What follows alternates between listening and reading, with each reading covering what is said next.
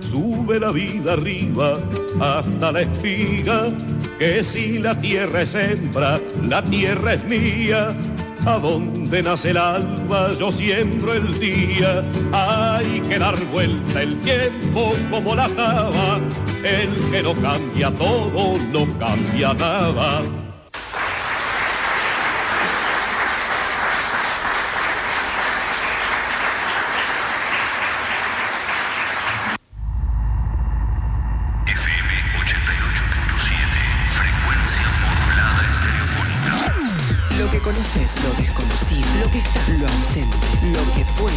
Que no puede más, lo que se va, lo que se viene. 88.7. La tribu. El sonido del deseo. Encendida. Comienzo de espacio publicitario. Subite al caballo, sí, esto es Cuentos del Rancho, un programa de tradición oral. Soy Mónica Weinberg transmitiendo desde territorio Comechingón para FM La Tribu. Escúchalo todos los domingos a las 22 horas. Cuentos del Rancho.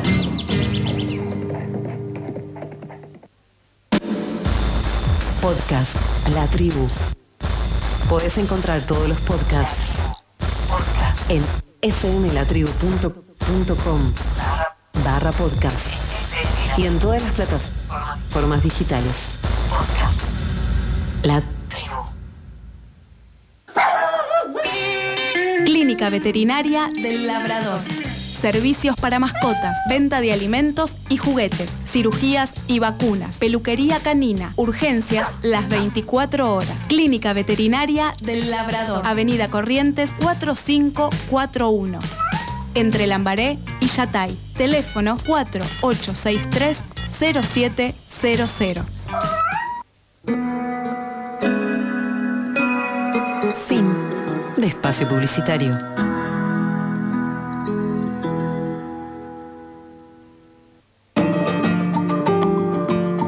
FM 88.7, frecuencia modulada estereofónica. Que el deseo pase a la realidad y modifique el horizonte de lo posible. Y modifique el horizonte de lo posible. El tiempo es deseo. La tribu, la tribu. La tribu. Encendida.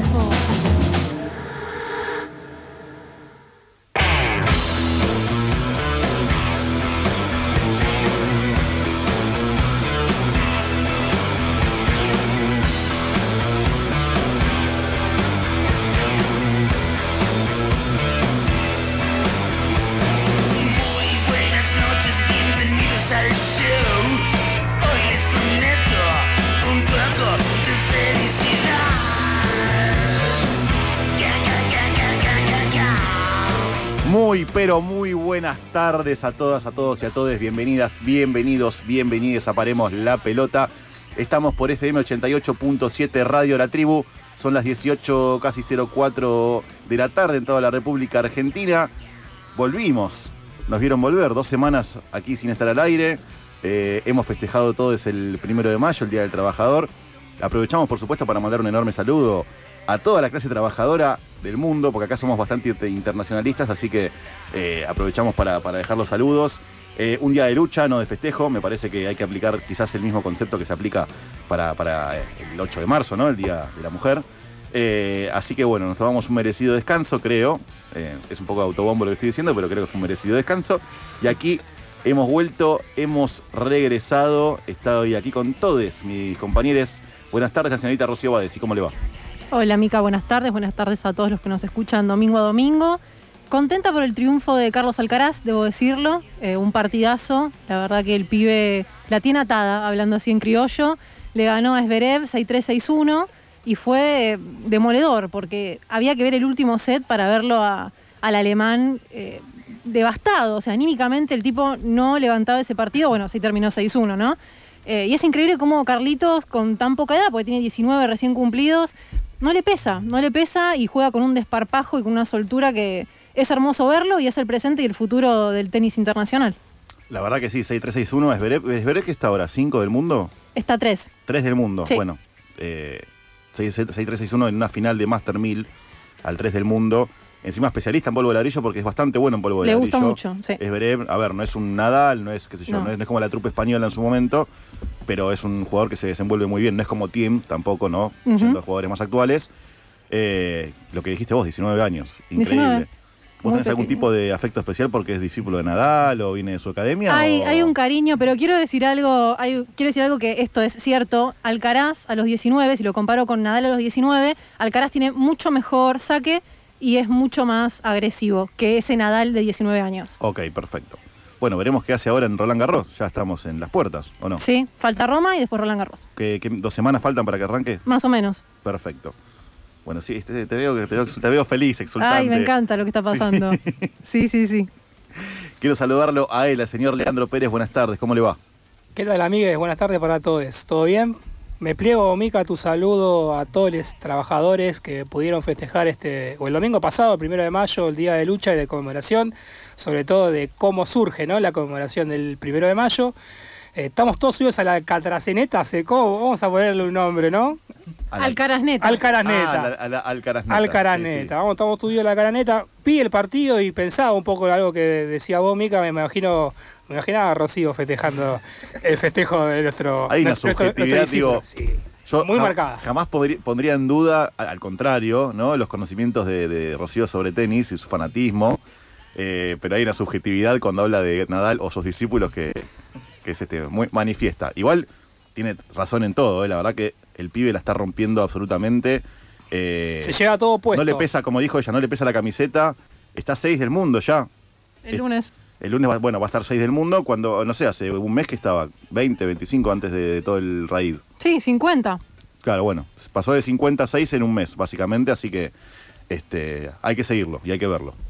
Hoy, metiendo un poquito en el contexto del programa, vamos a seguir ejercitando un poquito la memoria. Vamos a recordar un caso en particular bastante conocido, pero eh, que titulamos para esta ocasión, se llama La pesada herencia. Esperemos que, les guste. Y un datito de color: ayer se festejó en la ciudad de Buenos Aires y en todo el país la marcha por la despenalización del consumo y del autocultivo de cannabis.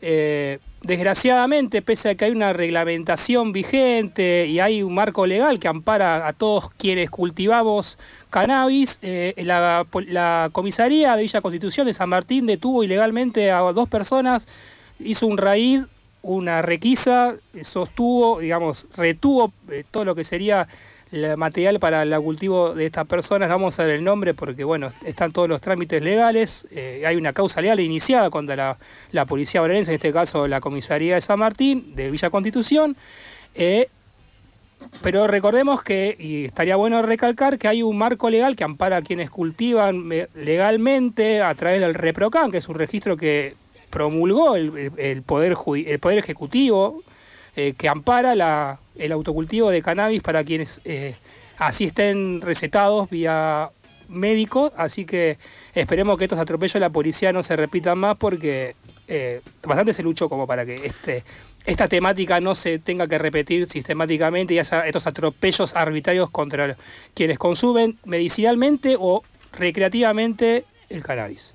Sí, yo creo que, ya quedó como medio arcaico, ¿no? Eso de que te, de que te metan en cana por, por tener algún algún faso, ¿no? Algún Ah, porro. A mí me pasó o- hace casi 20 años. Sí. eh, Bueno, pero hace 20 años está mal, digo, pero había otra, otro concepto, me parece. Hoy en día, Vamos a, esto lo, si quieres lo, lo, lo to- lo tomamos más en regla con causa, pero hay una especie de, de línea conductual de la policía que se caga hablando en francés en la reglamentación cuando hay una política antidrogas desde las máximas eh, cúspides gubernamentales. sí, Entonces, las cuales están en connivencia con los grandes narcos, ¿no? Vamos a, hay que decirlo. exactamente. Entonces me parece que ahí hay una hipocresía gigante. sí, también. pero bueno, y resumo y termino. Cuando tienen que hacer un lavadito de cara, Yo fui preso porque el calabozo estaba, estuvo vacío todo el fin de semana. Esa fue la resolución que tomó la brigada de ese momento de la, de la comisaría de Villa Crespo.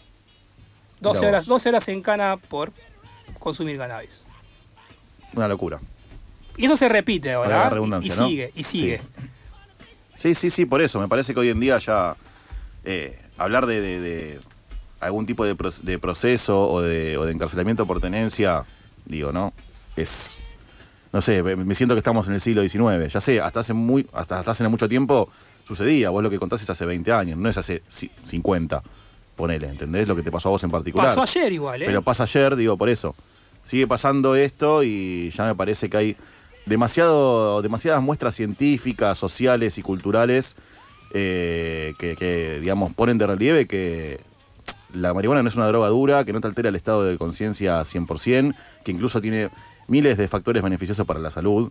Entonces me parece que hoy en día hay que, hay que modificar un montón de cosas. Y está bueno que se, que se hagan estas marchas ¿no? y estas, estas manifestaciones, por lo menos eh, para visibilizar más y para romper también tabúes y mitos ¿no? y prejuicios, sobre todo, que todavía, todavía siguen enclaustrados, sobre todo en cierto sector más conservador este, y, y más eh, geronte, vamos a decirlo así, de la sociedad argentina.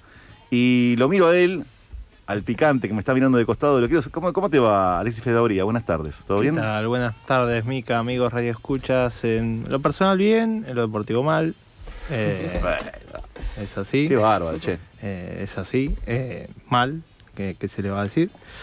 Eh, un gran saludo a mi padre por su cumpleaños el día viernes. Eso. Guillermo, Guillermo Face, cumplió 62. Ya. Vamos, Guillermo, saludo para Guillermo, oyente Eh, estrella y. y- Eh, sí, Algunos oyente sigue- fundador. algunos, Uno- algunos siguen hasta hoy. sí, Bueno, es- Guillermo Fey sigue hasta hoy. Sí, eh, y ya estamos contando lo- los años para la jubilación. Ya, ya lo el cumpleaños este es eh, menos tres. The Final Countdown. De de canta. Bien. Así que ojalá, ojalá lleguemos tranquilos a la jubilación, así que que lo disfrute. Muy bien, sí, sí, un saludo, una- un abrazo enorme para él. Eh, según lo que dijiste, el festejo fue eh, gastronómicamente Sí, bastante hizo, amplio. hizo mucha comida, sí, mucha comida. Se- se- comimos bastante. bueno, no quedó nada. Acá los cumpleaños hay que morfar y hay que chupar. eh, eh, somos una familia de buen Ah, ¿y comer. el cumpleaños por eso? Sí. No, no, no, bueno, es, es una excusa, es una excusa más. Somos una familia de buen comer porque no quedó nada. Quedó un pedacito de vitel toné que hoy. Sí, vimos, yo me ilusioné y dije, bueno, capaz que trae un. No, ¿no? Algo- nada. Ni Sí, sí, sí, algo para picotear. Ni la torta quedó nada. No pasó nada acá, Nada. pero bueno, está bien, no importa, me parece bueno, bien. yo- ustedes saben que yo traigo ese, cuando tengo Aparte- traigo. La- aparte la familia se extiende, o sea, la familia también es Y éramos amplia. veintipico. Claro, es un Así montón. que- Para, el 63, Somos- entonces esperemos. Sí. Claro, sí, sí, sí, para el que se interesa, que, que haga- ya que le gusta cocinar mucho, que haga un poquito más Ah, y así que le que- guarde un poquito a los pibes. No puedo hablar de boxeo porque eh, por la pelea de ayer de Canelo Álvarez que perdió, el sí. título semipesado con Bivol, eh, no, porque no la pude ver. Tengo, tengo que ver algún resumen para ver más o menos cómo fue, pero no, No te perdiste de mucho. me perdí mucho. Pe- eh, peleó en una categoría que ya es extrema para su peso, que es semipesado, que ya es ahí de estar pesado, él es un peso medio. Es el, la, segunda categoría, de- la segunda categoría en peso, ¿no? Semipesado. Sí, sí, sí, porque... De arriba para abajo, vamos a decirlo De así. arriba para abajo, sí. Sí, porque también en algunos tenés el crucero. Sí, el pero es como una categoría medio en desuso el El crucero. sí, sí. Pero bueno, perdió. Y una- perdió después de nueve años, ¿no? Nueve que años, es sí. dato, ¿no? Menor. Pero yo escuché en la semana, bueno, no, clásico de los boxeadores que ya hemos repasado esto muchas veces, declaraciones de él que decía voy a aparecer en los libros de la historia del boxeo. Eh, la- Listo, falso profeta, sí, sí, Me sí. parece que se está. Sí. Es seguidor de Eh, Paremos la Pelota, Canelo, y dijo, le voy a dar material a los pibes. Dijo. Sigue Claro. siendo igualmente, para mí es una opinión personal, mejores, sí. el mejor libra por libra del mundo. sí, sí. Eh, fue pero una categoría donde el ruso le sacaba 5 o 7 centímetros tranquilamente y eso se, se veía en el rango de golpe. Canelo no le podía entrar por ningún lado y el ruso cuando lo agarraba contra las cuerdas, porque encima le ganó el centro del ring, Sí. le pegó por todos lados. Claro, eso en el boxeo incide mucho, ¿no? El tema físico, el tema de diferencia de peso, diferencia Sobre de todo altura. la- el rango de golpe, o sea, el, Llegás Claro, más, ra- la llegás- altura. llegás más rápido a conectar. Tiene, tiene más, Claro. más la- brazo más largo, hablando en Claro. criollo, tiene más facilidad de llegar al rival. Tenés más lugares todo cuando por el donde rival entrar. es más, más bajito, entonces Claro, y si sos. acortar distancia es difícil cuando es un rival muy grande, pesado y rápido como era Bivol, porque Claro. Bivol, más allá de ser un semipesado, no se caracteriza por ser una persona muy eh, corporalmente grande, sino que es es alto, Más tiene un peso, pero es mucho más atlético. Claro, Claro, es algo que viene cambiando mucho en el boxeo, que antes eran los pesos pesados pesaban 120 kilos, hoy pesan 110, pero son eh, con una agilidad monstruosa comparación de lo que eran no sé, la época de Holyfield y Tyson. Claro. Claro, claro. Sí, yo lo que digo, eh, en el deporte en general viene cambiando eso, ¿no? Como que todos los deportes tienen una tendencia hacia el cuerpo atlético, hacia la velocidad. Sí, es es más, eh, eh, es más entrenado, más profesionalizado. tal vez. Claro. Es- Sí, pero a veces, a veces se pasa de, de, de Sí, par de estaciones sí. y termina siendo como se pierde, como un exceso. se, se pierde ese, ese aura. podríamos- Vamos a ponernos escuela de Frankfurt. Sí, sí, sí. Eh, se pierde esa aura que tenían ciertos deportistas que esas picardías, esas cosas que. esa magia que tenían. Picardía y talento, ¿no? Y talento, y talento queda se pierde supeditado a la- técnica y al razonamiento. Listo. Aprobé comunicación. Perfecto. Final aprobado, adentro. Y hablando de finales aprobados, ¿eh? y hablando de investigaciones y de academia, tenemos a nuestro señor investigador, nuestro researchman, el señor Ignacio Solano. ¿Cómo le va? Buenas tardes. ¿Qué tal, Mica? ¿Qué tal, compañeros, compañeras? Un abrazo grande para todos ustedes, para todos los que escuchan. Eh, la verdad que estas dos semanas, creo que estuve empachado de deporte, empachado de, de fútbol, de básquet, de tenis. Creo que recorrí Champions League, Libertadores, eh, NBA. O sea que estoy eh, un poquito, no, no harto, no, porque nunca uno se cansa, pero la verdad que vi- vimos Está lleno, unos, está- unos- está unos pipón partidazos. deporte, sí. El miércoles, sí. bueno, el miércoles fue la que era la mayor de expresión de lo que es, lo que es el fútbol, ¿no? Lo que es dinámico e impensado justamente del fútbol, porque todos, si bien esperábamos ese, por ahí algo del Real Madrid, no podemos decir, bueno, ahora está liquidado, está liquidado, y no- nunca está liquidado con el Real Madrid, parece. Es que yo creo que yo voy a disentir porque para mí es al revés. Con el Real Madrid es dinámica de lo pensado, porque ya eh, siempre sabés que va a aparecer algo. Yo se lo dije a ustedes, se lo dije a, a mi señor padre, un saludo a mi señor padre que nos está escuchando y que de, de paso a mi señor padre, mediante la radio, le manda un feliz cumpleaños y un abrazo al señor Guillermo Reis, cómplices y, y, eh, eh, compañeros este, telefónicos, ambos. Eh, lo que hablaba decía, eh, el, el mote, ¿no? O el adjetivo copero, ¿viste como? Yo imaginé en la NBA, ¿viste? Que sacan la- las camisetas, que sacan, retiran la 20 de Ginóbili y tal. Bueno, hay que retirar el adjetivo copero, dárselo al Madrid, listo, ya está. Bueno, había- otro, otro adjetivo para los demás equipos que, que le vaya bien en una copa. Había una bandera que decía, por otra noche histórica, algo así, antes, y bueno, fue otra noche histórica. Pero es, es increíble, es, es una cuestión, es inercia, porque aparte a mí lo que me llamó la atención, por ejemplo, en el segundo gol, ¿no? el Real Madrid gana 2 a 1 y después van, a, van al tiempo suplementario y gana 1 a 0 en el suplementario por un penal, digo, para la gente que no, no pudo ver el partido quizás o que no sigue mucho la Champions. Eh, el segundo gol, un- viene un centro de la derecha y se desvía la pelota primero en Asensio. Cabecea, cabecea mal. Cabe- o sea, se desvía la pelota en el primer jugador que la roza y cuando vos estás a punto de cabecear y se te desvía la pelota, generalmente la mandás a cualquier lado. Que si no la desviaba, no cabeceaba Rodrigo, básicamente. Y justo le quedó, ese desvío permitió que la pelota vaya perfectamente a la cabeza de Rodrigo, que fue quien hizo el gol. Un cabezazo asesino. Sí, sí, sí, no. A ver, la, la verdad que, que- que fue impresionante. No más allá de que el Madrid encarna quizás ideológicamente y históricamente eh, aspectos que a nosotros no nos gusta o que estamos en contra, Ah, bueno, pero es- no se puede negar la- ese plus de, de- de corazón, más allá del, del juego del juego bonito, de que jueguen bien o mal, hay un plus ahí que es innegable. Y el plus lo tiene también Ancelotti. Es, es- es Sí, un pero que técnico con, que. con Zidane también pasa, o sea, como que Sí. pasó con todos los técnicos. Sí, Ancelotti, Eh, por supuesto. Es un, jugó mil, supuesto. mil, mil finales y Mil batallas. Igualmente algo, y co- coincido un poco con lo que dice Ale, me parece que esta Champions League, Real Madrid ganó a partidos o series con equipos que antes no se, no, no se cruzaban en instancias claves. Es verdad. Le gana al Chelsea campeón y al City subcampeón de la, la Champions año pasado. Y al PSG, que era el, El, el. Cuco, exactamente. Me parece que este año Carleto le dio una celta, una impronta propia y le dio una vuelta roja como, bueno, si bien todas las copas valen, eh, me parece que esta,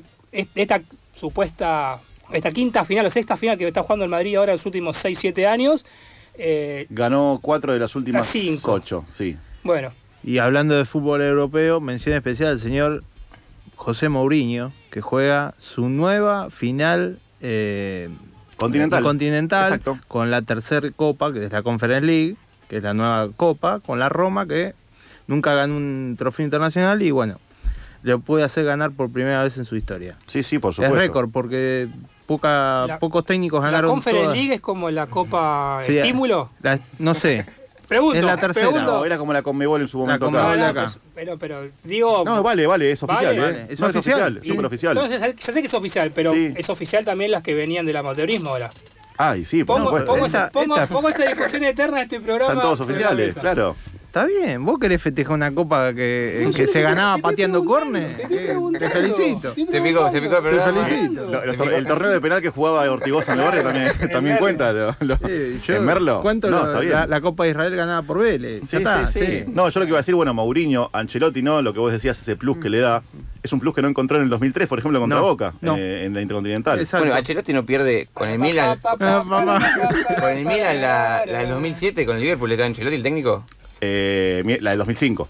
No. Pierde y la la final, 2007 final gana. de, la final de. El milagro de Estambul. Estambul. Exactamente. Sí, Ancelotti pierde el milagro, Bueno. o sea, pierde la del 2005, y- pero después se redime en la del La del 2007. 2007, sí, sí. sí. La verdad que, no, no, un técnico impecable y aparte, récord Ancelotti, el único técnico que ganó en las cinco grandes ligas Sí, europeas eh, a sí, sí. nivel nacional. Así que bueno, eh, ya que estamos acá en el, en el plan este termo, vamos al falso profeta del día de la fecha.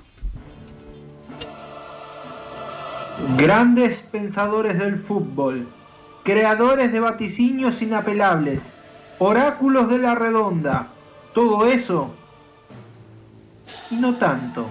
Falsos profetas.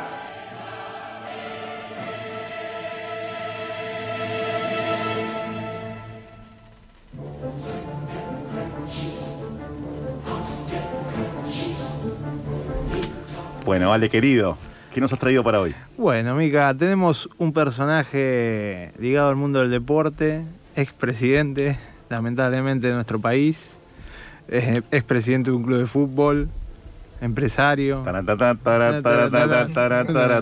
Creo que con la música lo dijo todo. Estamos hablando del señor Mauricio La Piedra de Tandil Macri. Tóquense, tóquense. Sí. Habilito para que se Ah, toquen en, sí. su- en sus partes pudendas Sí. izquierdas. Al que está escuchando también que se toque. Sí, porque- sí, sí.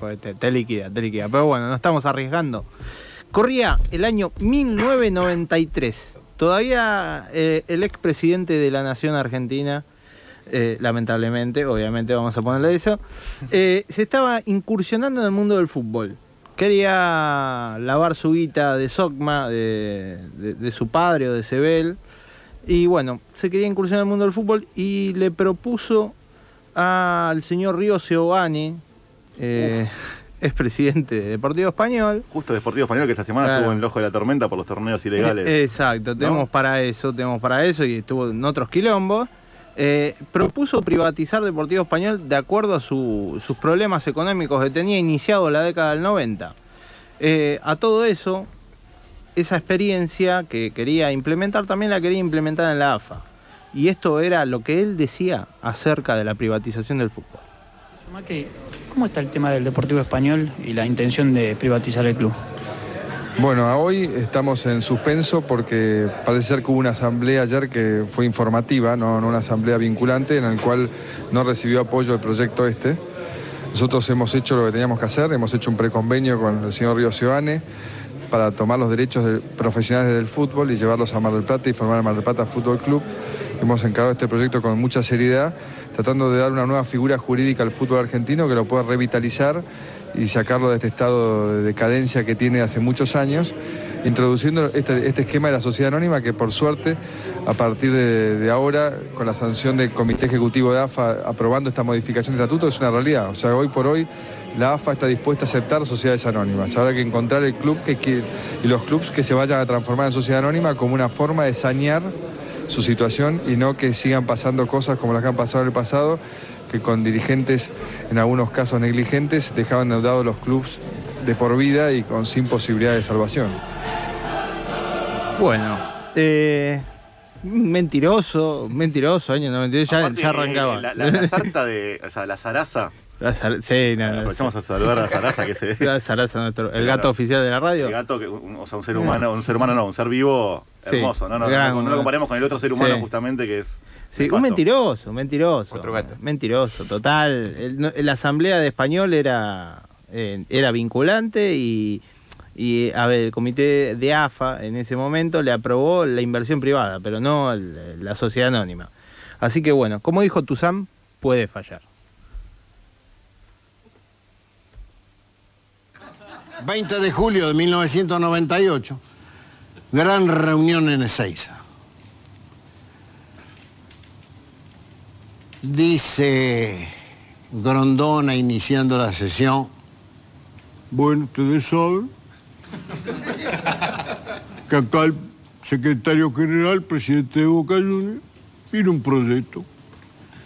Presten atención a este proyecto, que puede ser muy interesante, muy interesante este proyecto, al tiempo que 38 miembros de ese comité pasaban prolija y minuciosamente por la ferretería de Sarandí, donde se hallaba el viejo caudillo, antes de la reunión, el ingeniero Macri comienza a exponer con prolijidad. Lleva una revolución, un PowerPoint,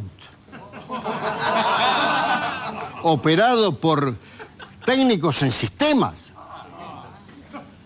con gráficos, con dibujos. Nunca se había visto en la AFA una cosa así. Y entonces el ingeniero Macri presenta el proyecto, da su discurso y les dice a todos que el futuro del fútbol es esto que está mostrando. Termina de exponer y Grondona dice, bueno, ¿alguna pregunta? ¿Quedó alguna duda? Vamos a votar.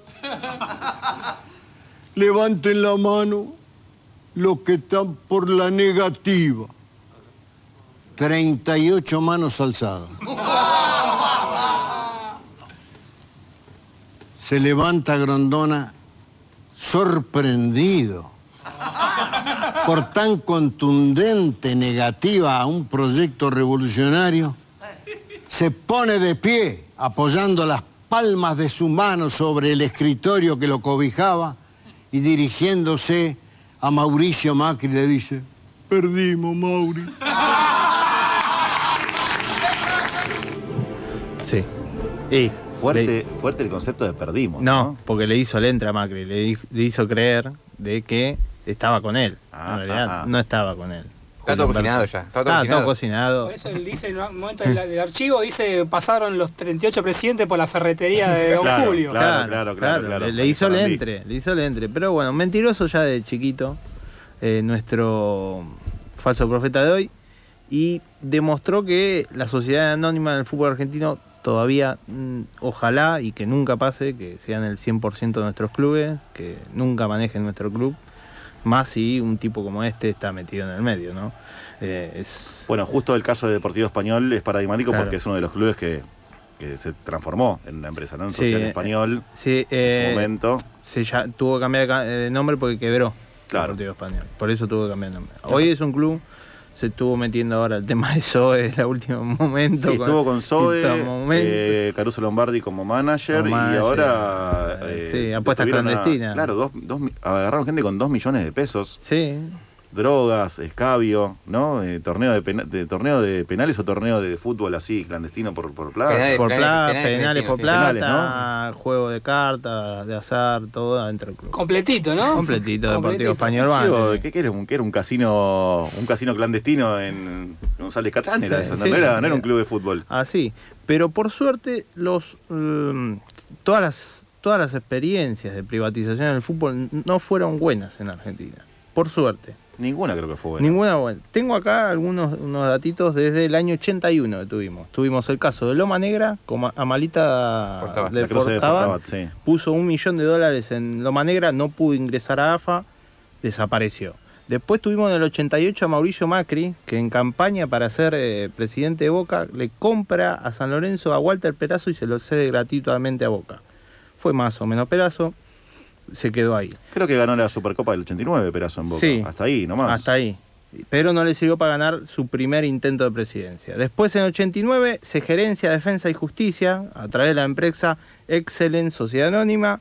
eh, a través del vicepresidente de Boca de ese momento era Martínez Sosa y el señor Jorge Castelli, el ex técnico de, de, de- de Newell y preparador físico. Sí. No funcionó, eh, casi se va a la quiebra. En 1990 Siderca quiere, quiere privatizar Villa Dálmine, tampoco le funcionó, le habían cambiado el nombre a Villa Campana y tuvo que volver a ser Villa Dálmine. Atlético Campana. Claro, Atlético Campana. Sí.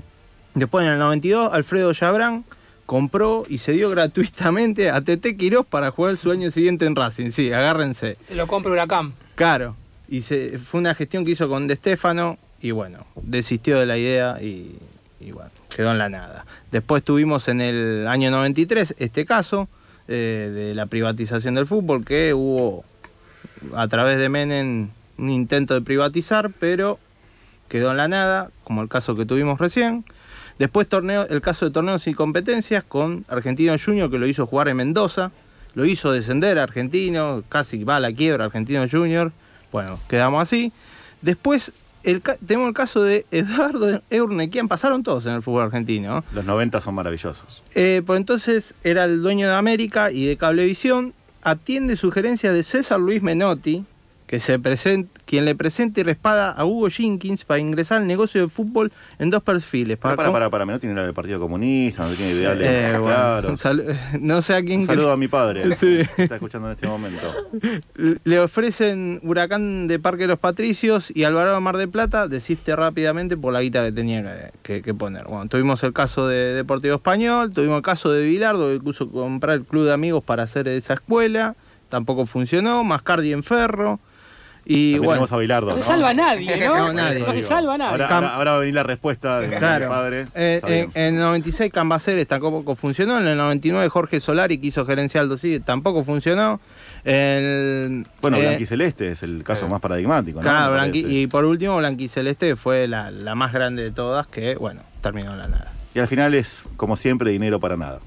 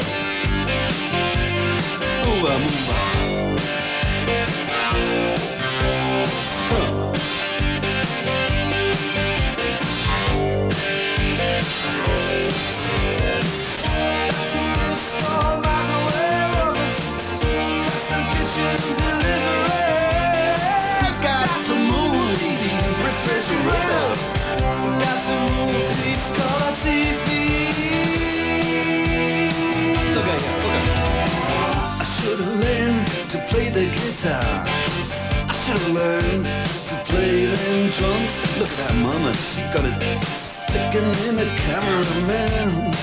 Oh, look at her, so he's up there. What's that? Hawaiian noises. He's banging on the bongos like a chimpanzee. Oh, that ain't working. That's the way you do it. do it. Get your money for for nothing, get your chicks for free. We got to install microwave oven, custom kitchen deliveries. We got to move these refrigerators. We got to move these color TVs.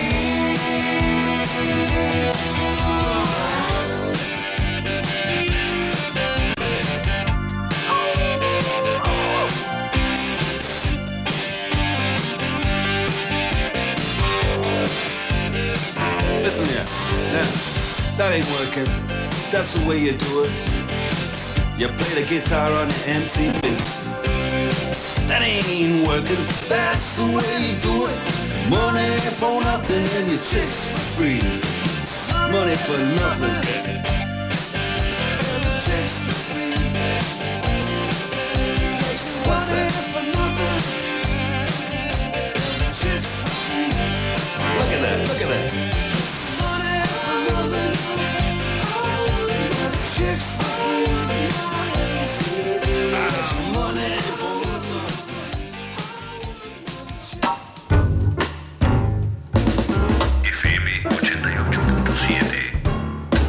La suspensión de las certezas. La tribu. Ex la tribu. Encendida. Comienzo de espacio publicitario. Ay, pero todo sucio en la casa, tengo que ponerme a limpiar. ¿Problemas de suciedad? Aquí he venido con la solución. ¿Pero cómo te metiste? Simplemente aparecí cuando usted necesitaba Salí de acá, degenerado. No, disculpe, pero... ¿No te das cuenta que tengo burbuja latina? Oh, oh, perdón.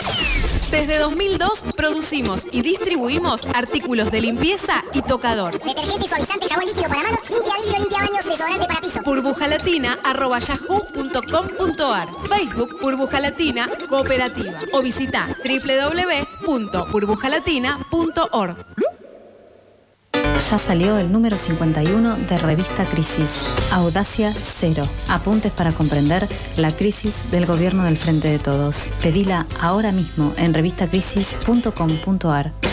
Ale Berkovich destripa el acuerdo con el fondo. Conversación con los jóvenes por el clima sobre cómo hacer política cuando no hay futuro. Mario Santucho viajó a La Habana y entrevistó a Silvio Rodríguez. ¿Qué pasa en Cuba después de las protestas? Y mucho más. Natalia Gelos desde las cenizas de Corrientes. Una radiografía del narco matancero, la guerra en Ucrania, las Malvinas como nunca las habías visto antes y el boom de los eSport en Argentina. Suscríbete y te la mandamos sin costo de envío a todo el país. Crisis, una revista que te queda. revistacrisis.com.ar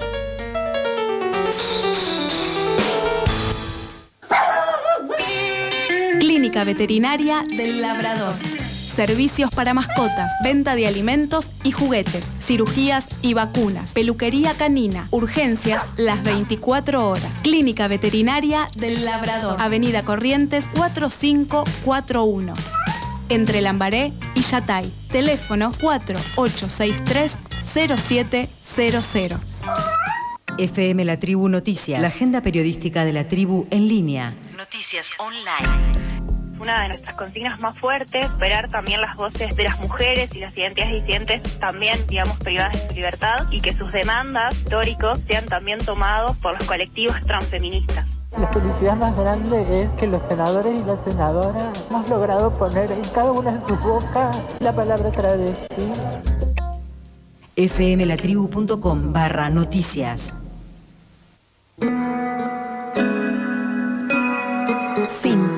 De espacio publicitario.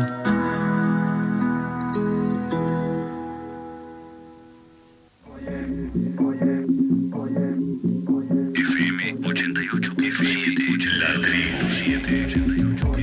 Recuperar a fuerza de organización.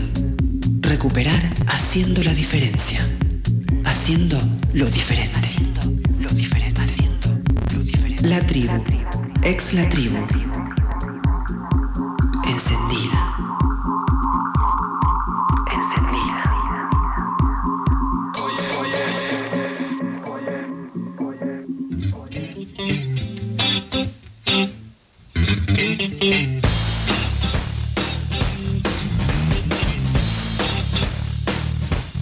18 horas 40 minutos en toda la República Argentina. Seguimos aquí en Paremos la pelota. Eh, Vieron algunas repercusiones por la sección del corte pasado. Mi señor padre que dice que no quiere que blasfememos porque no nos escucha nunca más. Fuerte, ¿eh? Para él, criticar a Menotti es blasfemar. Perdón, pero es algo, es un hecho. Acá con amenazas no, ¿eh? Yo creo que cuando, cuando arrancó este ciclo hermoso, teníamos una frase de cabecera que era datos, no opinión. La voy a, la voy a traer a Es un colación. dato periodístico, ¿qué, qué voy a decir? Por eso. Estuvo metiendo Yo, yo no puedo creer que todavía cosas. siga esa antinomia, bilardismo, menotismo. Sí, bueno, pero a ver. Tan, tan, tan 80. Convengamos tan- que, que la generación de nuestros viejos la vivió, Sí, digamos, eh, pero- eh, en carne propia, ¿no? Este, y bueno, después también mandó un par de improperios para el Real Madrid, y, eh, fanático Real Madrid, imagínense. Sí. Yo creo que nunca vi tantas, tantas, tantos, tantos, este, epítetos juntos en un WhatsApp como el, el miércoles pasado cuando comentábamos, ¿no? Cuando se dio lo que comentábamos de, de la remontada histórica del equipo blanco. Así que tranquilo que era el Liverpool le gana. Vos. Falso. Listo, listo. Yo, ¿Cómo está la mufa hoy, eh? Y eso nos íbamos a juntar el partido, ya no tengo Ya ni ganas. No tengo ni listo. ganas. Cin- 5 a 0 del Madrid en los primeros dos minutos. Pueden confiar, pueden confiar en Liverpool, por favor. perdón, que yo que dije no. Guarda con el Real Madrid. Sí, también dijiste otra cosa, ¿no? Que no queremos que la repitas. ¿Qué dije? Lo de Argentina y. Si llegamos a salir campeones. No, no, no. No, aparte. Anulo mufa, anulo mufa. No creo, sí, no creo no. en las cábalas yo, así que quédense tranquilos, no creo en las Son cábalas. costumbres, no son cábalas. costumbres. por eso, Son no costumbres, creo exactamente. Costumbres argentinas. Y bueno, ya que estamos con vos, Nachito, eh, ¿nos decís las redes de nuestro programa? ¿Cómo no? Nos pueden seguir en Instagram, somos Paremos la Pelota FM, somos en Facebook somos Paremos P, en Twitter, no, perdón, en Twitter Paremos P, en Facebook Paremos la Pelota OK, y nos, nos estamos viendo el día gracias a nuestro CM, está subiendo los programas ahí en Spotify, nos buscan en el podcast que tenemos, con Paremos la Pelota es el nombre, así que gracias Lean por poner un poquito en, en marcha de nuevo ese, ese Spotify que estaba medio desactualizado. Sí, aparte de hacer respetar la palabra, ¿no? Nosotros hace meses que venimos diciendo Spotify, Spotify, y estamos medio esquivando el asunto, así que bueno, se está poniendo todo en orden este, de a poquito y aprovechamos a saludarlo al CM que está aquí detrás del vidrio y a la operadora Ale que nos acompaña como todos los domingos aquí del otro lado. de estamos llenos de vidrios acá, estamos, tenemos vidrios para un lado, para el otro, nos sentimos como en una, como en una pecera. No se corten, ¿eh? Este, no, por favor. Y bueno, Nacho, vamos con la dinámica del empezando el día de la fecha, por favor.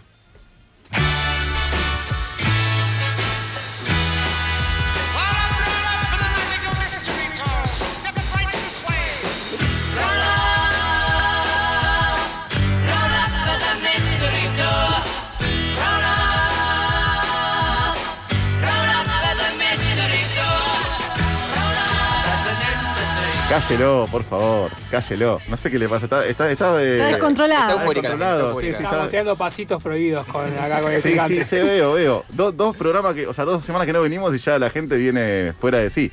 Me parece. Dos sem- no, dos, o sea, Una hace dos semana. semanas que no venimos. Hace dos semanas que no Hace venimos. como 10 días. Ah, sí. Ay, es- están tan técnicos hoy, hoy estamos, estamos, Pero pará, la, la última vez que vinimos fue hace, bien, hace dos sí. domingos. Está- señor Rico, está, está perfecto lo que está diciendo. 14 Sí, días. sí, sí. Perfecto. Bueno, vamos a temas más importantes e interesantes. Nachito querido, ¿qué nos ha salido para hoy? Bueno, vamos a viajar un poquito lejos, no tanto como a Tristan da Cuña, como fue la última vez, pero nos vamos a las Islas Marshall. Eh, porque es un, tiene un récord negativo, podríamos decir, porque la ONU reconoce 197 estados, entre todos ellos 196 tienen o tuvieron selección de fútbol. Por ejemplo, el Vaticano empató con San Marino en 1994. Existe un solo país que no ha tenido nunca selección de fútbol, que no registros en la FIFA de ninguna participación, y justamente son las Islas Marshall que es- son un archipiélago de Micronesia, que son cinco islas de 29 atalones de coral, y el 90 98% de superficie es agua de mar, lo que es un récord mundial. O sea, imagínense lo, que, lo complicado que es armar un equipo de fútbol. 98% de superficie de agua. Sí. Es Waterworld, como la película. Sí, sí. Podemos, eh, podemos gestionar ahí si alguien quiere ser embajador de las Marshall para... No creo que sea... Unas vacaciones, ¿sabes qué lindo? Sí, sí, Bueno. es lindo, digo, para ir de vacaciones, ¿no? Está espectacular, me imagino. 98% de agua. Y sí. Ahora que no venga ninguna, oli- una, ninguna ola un poquito más grande, porque. No, no, se, se complica. no sobrevive Se nadie. Se complica y ahora le voy a contar un poquito por qué. Eh, nunca jamás en la historia de su independencia, hace 31 años, los marshaleses tuvieron un equipo nacional de fútbol. Y esto se debe a diferentes razones. Una de ellas es eh, el desinterés de la población, porque el fútbol todavía no llegó a todos los rincones del planeta. Y otra es la falta de recursos, entre ellos el espacio. Casi no hay lugar para construir una cancha de fútbol. Imagínense lo que debe ser eh, las dificultades para construir una, en un terreno tan anedado por lo que es el agua. Y bueno, son pocos habitantes separados por, por mucho, espacio. Y el cambio climático, este, como si fuera poco, está haciendo estragos en, Oceanía. Al ritmo al que vamos, algunos países pueden desaparecer y sus habitantes van a tener que ser eh, reubicados. Entre ellos están las Islas Marshall, eh, Tuvalu, Kiribati y Palau son otros de los ejemplos. Lamentablemente es algo que, que va, está avanzando eh, con el correr de los años y lamentablemente creo que no sé cuánto le quedará a, estos, a esta... Sí, por el tema del deshielo, ¿no? El- la, la subida del nivel del agua, imagino sí, que. Está tapando literalmente la- las islas. Sí. Y bueno, frente a todo eso, con estos otros problemas, eh, hay un futuro in- incierto, pero los, los habitantes no se resignan y quieren, tienen un proyecto y ellos dicen que no pueden ser el único país del planeta que, sin selección de fútbol, tenemos que cambiar eso. Y así arrancó una gesta maravillosa. La Federación de Fútbol de las Islas Marshall fue fundada el 31 de diciembre de 2020. Acá no se ven partidos de fútbol por TV, pero en el último tiempo, gracias a YouTube, empezó el interés por algunos jóvenes. Cristiano y Messi son los jugadores favoritos de todos los chicos, declara Devin White, uno de los promotores de este sueño. Nuestro gran problema es que en las Islas Marshall no hay ninguna infraestructura y tampoco espacio, los sotalones están todos separados, los chicos juegan en las plazas o en la calle y el gobierno ahora está intentando ganarle el lugar al mar para construir una cancha. Si el océano sube un metro más, muchos atalones quedarán bajo el agua, habrá todavía menos superficie. Por eso el cambio climático es también determinante a la hora de pensar el fútbol en las islas. Y encima de todo eso, la lluvia en las islas es persistente y suena, suele anegar los terrenos. O sea, un, un- Sí, todo en contra. Sí, todo en contra para, por- lamentablemente, que estas personas puedan disfrutar de- del deporte más popular del mundo. Para nosotros el fútbol es un deporte nuevo, por eso estamos muy ansiosos de ver la nueva generación de jóvenes jugando. Por ahora ese es nuestro principal objetivo, ganar interés. Que el deporte se, que el deporte se desarrolle en las escuelas. Y luego, dice Devin, vendrá el equipo. En este momento es imposible pensar en formar una selección. Primero nos enfocamos en el desarrollo del deporte y una vez que hayamos conseguido eso, si tenemos los jugadores, entonces podremos formar nuestra selección. En las Islas Marshall no hay nada, no hay botines, no hay pelotas, no hay conos para entrenar, falta todo. Y por eso Devin acepta todo lo que sirva de ayuda para poder jugar al fútbol.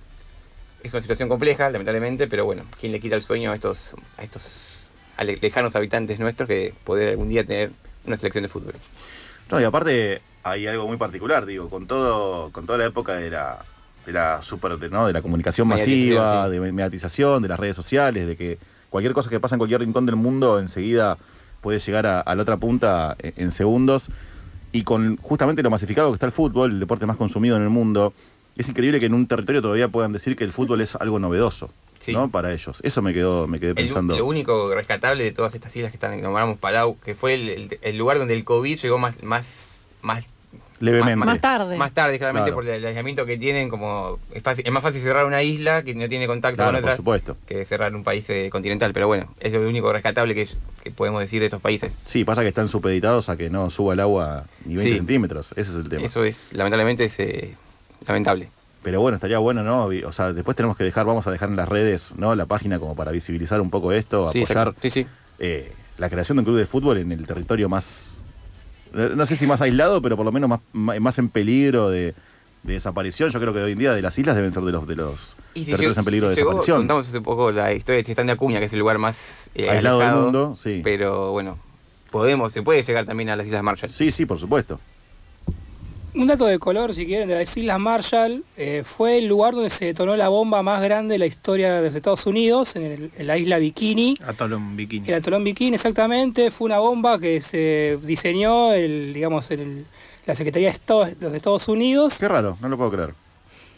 Eh, re- Estaría bueno comentar, el contexto es que las las islas pertenecían a, a los Estados Unidos y bueno, fueron usados como conejillo de indias para, eh, no solamente en ese, eh, se llama Castle Bravo la, operación, eh, detonaron una cierta cantidad de, bombas termonucleares y bueno, hasta la Castle Bravo particularmente es la, bomba más importante que diseñó la, digamos, la, la industria armamentística de los Estados Unidos y bueno, superó en 15 veces esos estimados de potencia que tenía la bomba termonuclear que se, que se detonó, en este caso en Castle Bravo, en la isla Bikini y en, las- en la isla Marshall.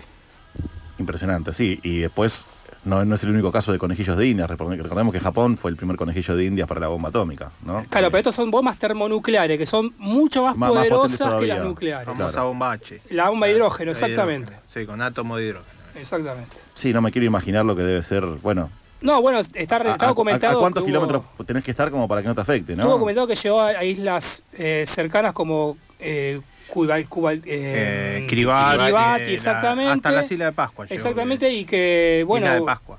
la, la explosión terminó perjudicando la salud incluso de los, de los marines eh, norteamericanos que estaban en la zona cercana a ese famoso hongo o la nube radioactiva que, que, bueno, que devino en la, la implosión de esta bomba. El Pacífico es un lugar de pruebas nucleares, porque después los franceses tuvieron el famoso atolón de Mururoa, que es la Polinesia francesa, que también hacían las pruebas ahí, y los rusos, bueno, tienen la Siberia, que eh, la, la famosa bomba SAR, que es la más grande de todas. Es, eh, es increíble. Para, papá, papá. Lo, lo decís casi con Miedo, orgullo. claro. Lo decís casi con orgullo. Cuando, cuando hablas de Rusia, se te, se te Ahí, te- iluminan. ahí tenemos otra dicotomía. Sí, Sí, Bilardo, sí, sí. Rusia, Estados Unidos. A ver quién la tiene más grande, ¿no? Hablando de la bomba, por supuesto, que, que no. Igualmente que no de eso se trató un poco la Guerra Fría, de quién la tenía más Sí, grande, Sí, por supuesto. hablando sí. en criollo, ¿no? Sí, sí, la guerra, primero la guerra no fría y después la guerra Claro. fría, tal cual.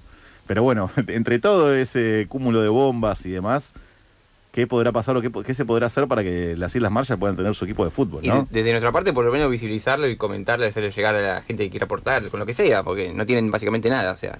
Pero bueno, si podemos, al que sea un granito de arena, sumamos de, nuestro- de nuestra parte. Sí, sí, sí, por supuesto, por supuesto. ¿Y geográficamente dónde, dónde se ubican las Islas Marshall? En el Océano Pacífico, vos tenés el mapa, generalmente termina en Nueva Zelanda, sería Sí. el último. Bueno, hay unas islas más a la derecha. Tonga. Tonga, Palaus, Kiribati, la Polinesia Francesa.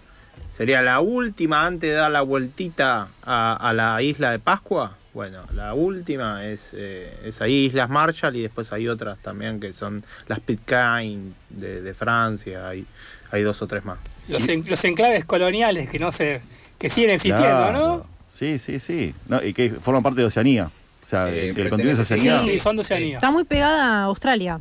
Claro. Es muy cerca, muy cerca, ¿no? Entre comillas, No, pero sí, ahí sí, nomás de está, está en la misma, sí, sí, sí, en la- a la misma altura que, que Australia. No, yo me quería ubicar porque la verdad que las, las escuché nombrar muchas veces, pero no. Es no me el ubicaba centro-sur el del mapa. Pacífico. Así. ¿Y después van a seguir probando bombas ahí? ¿Qué opinas? A ver, Estados Unidos no es más el, el país que la coloniza, es un país libre Hace, ahora. hace 30 años, sí. Hace 30 años es uno de los últimos países que, que, que- su que independencia. existe- que existieron. El último es Sudán del Sur, pero eh, eh, esto es uno de los más nuevos. Eh, pruebas nucleares deben seguir haciendo. Nosotros no Totalmente clandestinas y, y escondidas, Sí, ¿no? Está prohibido, pero bueno, familias deben, deben seguir haciendo. Sí, igual hoy en día creo que hay otros métodos de dominación, ¿no? Ya el tema coercitivo directo quedó un poquito atrás. Este, Ah. No, no. dije dije un, Eh, po- dije- hoy- dije hoy- un poquito atrás. Hoy Corea del Norte existe porque es potencia nuclear, si no, no existiría. Sí, y hoy, está bien, y hoy pero- a, a Rusia no lo atacan porque es potencia. Pero es amenaza, o sea, es toda amenaza. Pero es eso. Es, vos tenés una bomba nuclear, no te pueden atacar. Porque saben que vos apretás el botón y listo. No queda nada. Sí, pasa que se apretan el botón 4 o 5 países, no queda nada. Bueno, nada, pero- No queda nadie. No queda nadie. No queda nadie. Nos vamos despidiendo. Avísenme que me hago la tesis. Último si programa de, Paremos la Pelota antes de que se venga la guerra Antes que nuclear. aprieten el botón. Es, es con lo. eh, es- Es eso, perdón, me río porque. ¿Qué que cosa? di- dice Rocío pertinentemente que me avisen, que me avisan si no hago la tesis, ¿no? Si Ah, van a sí, el sí, botón, no, por porque supuesto. no vamos a estar pólvora en chimango, muchachos. Obvio. Pero es con lo que juegan los países nucleares. Juegan con eso. Juegan de que si se escala más, apretan el botón. Yo lo que no me puedo imaginar es, digamos, un país con 98% de agua, digo, ¿cómo, ¿dónde pones una cancha de fútbol ahí? No, es complicadísimo. Oye, está lo bueno que decía este muchacho que decía que están eh, queriendo ganarle tierra al mar para construir un estadio. Me parece que es una, bueno, un- una acción bastante pertinente. Si no, si carece de espacio físico, China lo hace en el mar de China. Japón lo hizo también. Igual no es lo No, más adecuado para árabes la arman- naturaleza, ¿no? los Claro, árabes no. eh, están ganando cada vez más tierra al mar para hacer cada vez más construcciones eh, monumentales como lo están haciendo en el... Sí, así estamos, ¿no? También Claro, como, ¿no? como mundo. Igual digo, después de una bomba termonuclear, ganar un poquito de territorio al mar no creo que sea lo más insano. No, pero si pensamos en la naturaleza, lo ideal no sería No. construir sobre el mar. Eh, el dato que nos pasa a nuestro CM es que tienen el nivel más alto de concentración de radiación que Fukushima y Mirá. Chernobyl. Mira vos. Así que Y sí. vas, vas ahí y te, te asás. es así. Gracias a Estados Unidos, dicen los Marshalls. Te asás. Te, te queman. ¿Te desintegras?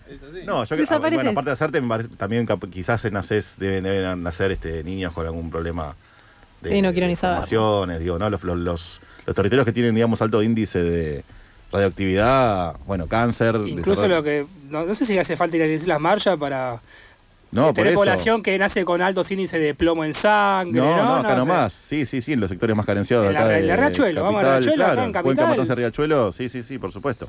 Sí, sí, no, ni hablar, pero bueno, digo, en los territorios, digamos, totalmente radioactivos, bueno, totalmente, los más radioactivos me parece que ahí.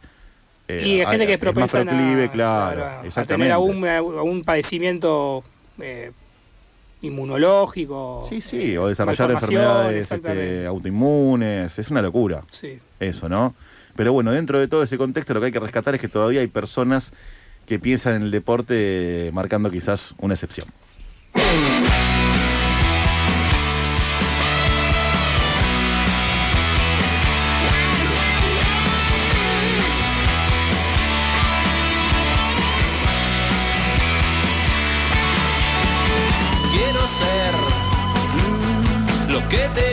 Más feliz. A mí me gusta verte así, como el fin de este viaje.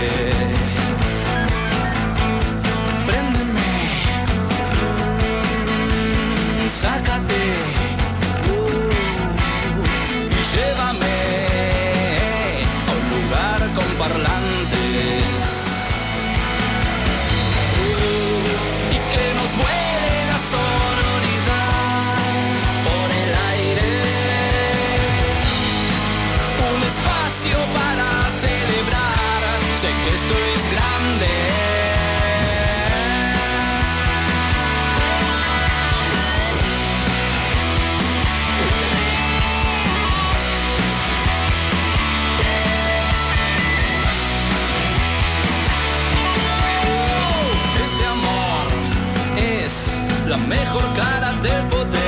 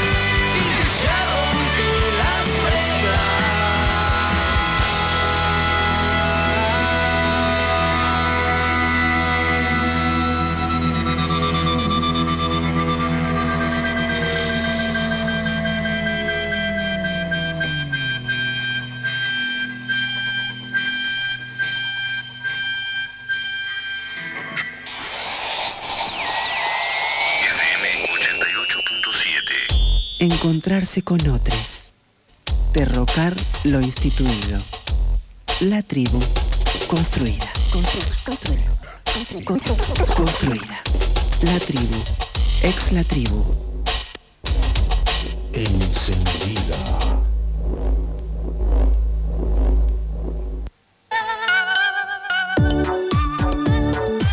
Inicio de espacio publicitario.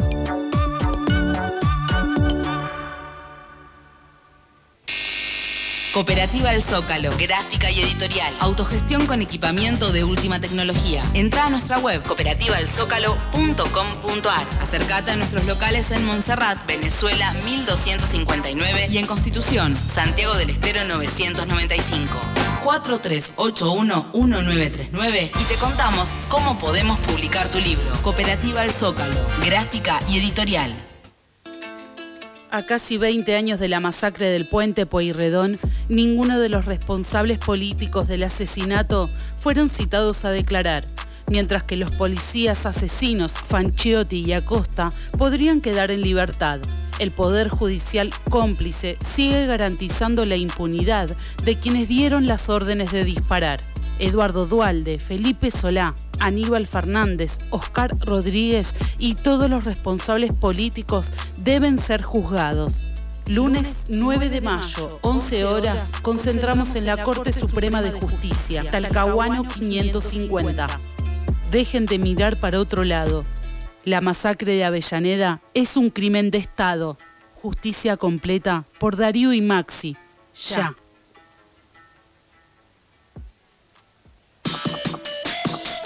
FM La Tribu Noticias, la agenda periodística de la tribu en línea. FM La Tribu Noticias. Noticias online. fmlatribu.com barra noticias. Ay, pero todo sucio en la casa, tengo que ponerme a limpiar. ¿eh? ¿Problemas de suciedad? Aquí he venido con la solución. ¿Pero cómo te metiste en mi casa? Simplemente aparecí cuando usted necesitaba entrar. Salí de acá, degenerado. No, disculpe, pero... ¿No te das cuenta que tengo burbuja latina? Oh, oh, perdón. Desde 2002 producimos y distribuimos artículos de limpieza y tocador. Detergente, suavizante, jabón líquido para manos, limpia vidrio, limpia baños, desodorante para piso. burbujalatina.yahoo.com.ar Facebook Burbuja Latina Cooperativa o visita www.burbujalatina.org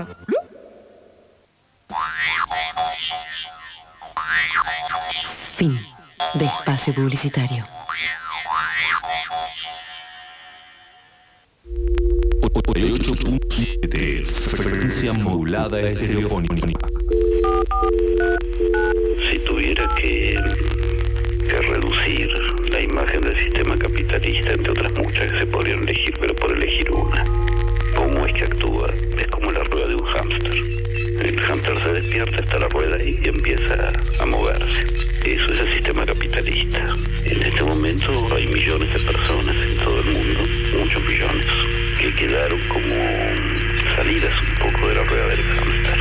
Algunas esperando que vuelva a funcionar y otras, sobre todo los sectores más marginales, en una situación mucho más compleja.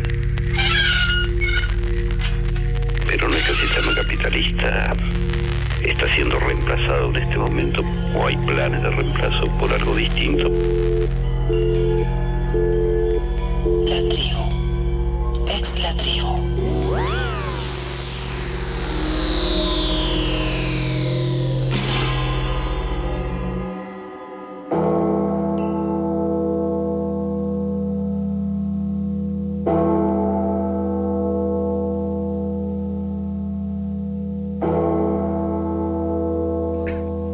Señoras y señores.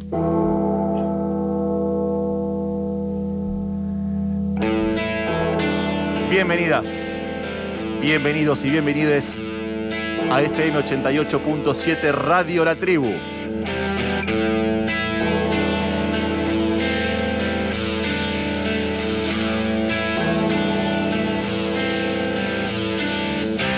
Bienvenidas, bienvenidos y bienvenides a Paremos la Pelota. Sean ustedes muy bienvenidas, muy bienvenidos y muy bienvenides a Rebeldes con Causa.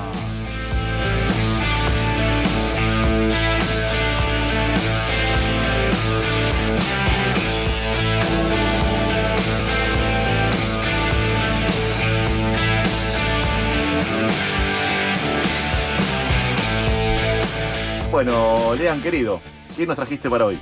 Bueno, amigues, antes que nada le quiero comentar un dato, no es de color, pero por si no lo saben, hoy es el Día Nacional de Lucha contra la Violencia Institucional. Eh, es un tema bastante ríspido, es una temática bastante, bastante veces invisibilizada, eh, no solo por los medios de comunicación, sino también por la gran parte de la clase política en su conjunto. Pues hoy la temática del regreso con causa lo- lo denominamos la pesada herencia, ¿no? Que es la, ver- la vera pesada herencia que, que tiene la democracia argentina no solo con, con nosotros, sino en general. Me parece que es una temática que, si bien tiene un público en particular que como destinatario, que son sobre todo los jóvenes, eh, es una temática de la que nadie está exento y de que todos pueden ser víctimas de. Entonces, eh, es pertinente, creo yo, hablar un poquito sobre esto. Y vamos a utilizar como disparador la historia, una historia bastante conocida, trágica el año pasado, que es como el- lo que pasó con el acribillamiento, la- cómo mataron a Mansalva Lucas González, ese pibe que era oriundo de Florencio Varela, que jugaba de 10 en la cifra de Barraca Central y que fue asesinado por tres miembros de la policía de la ciudad de Buenos Aires que estaban, que eran parte de la brigada, las famosas brigadas, de la cual yo comenté anteriormente, fui víctima también. Y un poquito para poner en contexto el por qué es el Día Nacional de la Lucha contra la Violencia Institucional, le vamos a comentar que el 8 de mayo de 19- de 1987, en la esquina de Guaminí Figueredo, en el, se conoce como el barrio de Ingeniero Budge, en el partido de Loma de Zamora, agentes de la policía bonaerense que, que eran miembros de la, de la comisaría de aquella localidad, acribillaba balazos a tres jóvenes, Agustín Olivera de 26, Oscar Aredes de 19 y Roberto Algarañaz de 24, mientras estos pibes se encontraban tomando cerveza en la esquina de su casa. El caso fue caratulado por el Poder Judicial, por la Fiscalía y por quien llevó la instrucción de la causa, fue caratulado como homicidio en riña y fue únicamente la movilización de amigos y vecinos de las víctimas lo que permitió esclarecer los hechos. Este caso se conoce popularmente como la masacre de Budge y es el primer caso oficial de gatillo fácil en la historia social política de nuestro país. En, conme- en conmemoración de estas víctimas y las más de 8.000 que fueron víctimas de vejaciones y, digamos, hablando mal pronto, de la violencia institucional, el rebelde con causa de la fecha es Lucas González, que era conocido entre sus amigos y entre sus familiares como Cachi, y era de San Eduardo, un barrio ubicado en Florencio Varela, que está muy cerca del Hospital del Cruce. eh, paradójicamente, el lugar donde Lucas, desgraciadamente, como la mayoría de ustedes amigos sabrán, terminó falleciendo. Y era fanático del fútbol prácticamente desde chico, tan es así que empezó su carrera futbolística a los seis años en lo que serían las infantiles del Racing Club, club en el que disputó ocho años de su carrera amateur o pseudo profesional, porque ya bueno, cuando uno entra el- en el mundo de AFA ya pierde un poco el carácter de fútbol o deportista amateur. Y eh, jugó ahí hasta los 14 años, hasta que fichó, en realidad eh, Racing lo deja libre y se va a jugar al club de su partido, a Defensa y Justicia, y una serie de lesiones y también un poco de, nada, ser víctima de esta, de esta lógica que tiene el fútbol, no solo profesional, sino también ya infantil, de cuando un pibe no rinde o un pibe tiene una serie de lesiones, lo descartan como si fuese un perro, desgraciadamente.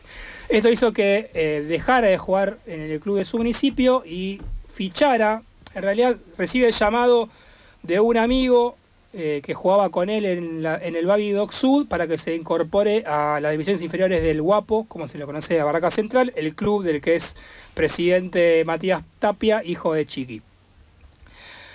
Eh, era un volante ofensivo, era creador y metedor eh, cuando la situación lo ameritaba.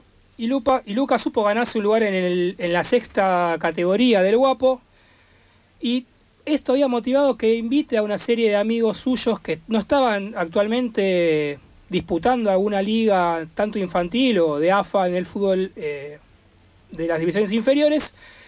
Y entonces invitó a tres amigos a que, se, que vayan un día con él a probar suerte si podían eh, ser parte también de las, divisiones inferiores de Barraca Central. Esto fue, esta invitación fue hecha un 17, fue hecha el, 17, el 16 de noviembre del 2021 y al día siguiente, el 17, los pibes se fueron a, a, probar no sabían todavía el resultado de esa prueba. Cuando terminan de entrenar, se suben al auto de uno de los chicos y se van a tomar una gaseosa después del entrenamiento. Esto es algo que más o menos la, mayoría de la gente lo sabe, pero vamos a recordarlo porque, y esto es algo que ya venimos hablando bastante, ejercitar la memoria nunca está de más, amigos y amigas. Mientras estaban en la intersección de la avenida Iriarte y Vélez Arfiel, un Fiat Siena sin identificación realiza maniobras intimidatorias mientras uno de sus ocupantes saca un arma reglamentaria, una 9 milímetros, intentando detener el auto en el que viajaban los pibes, después de entrenar.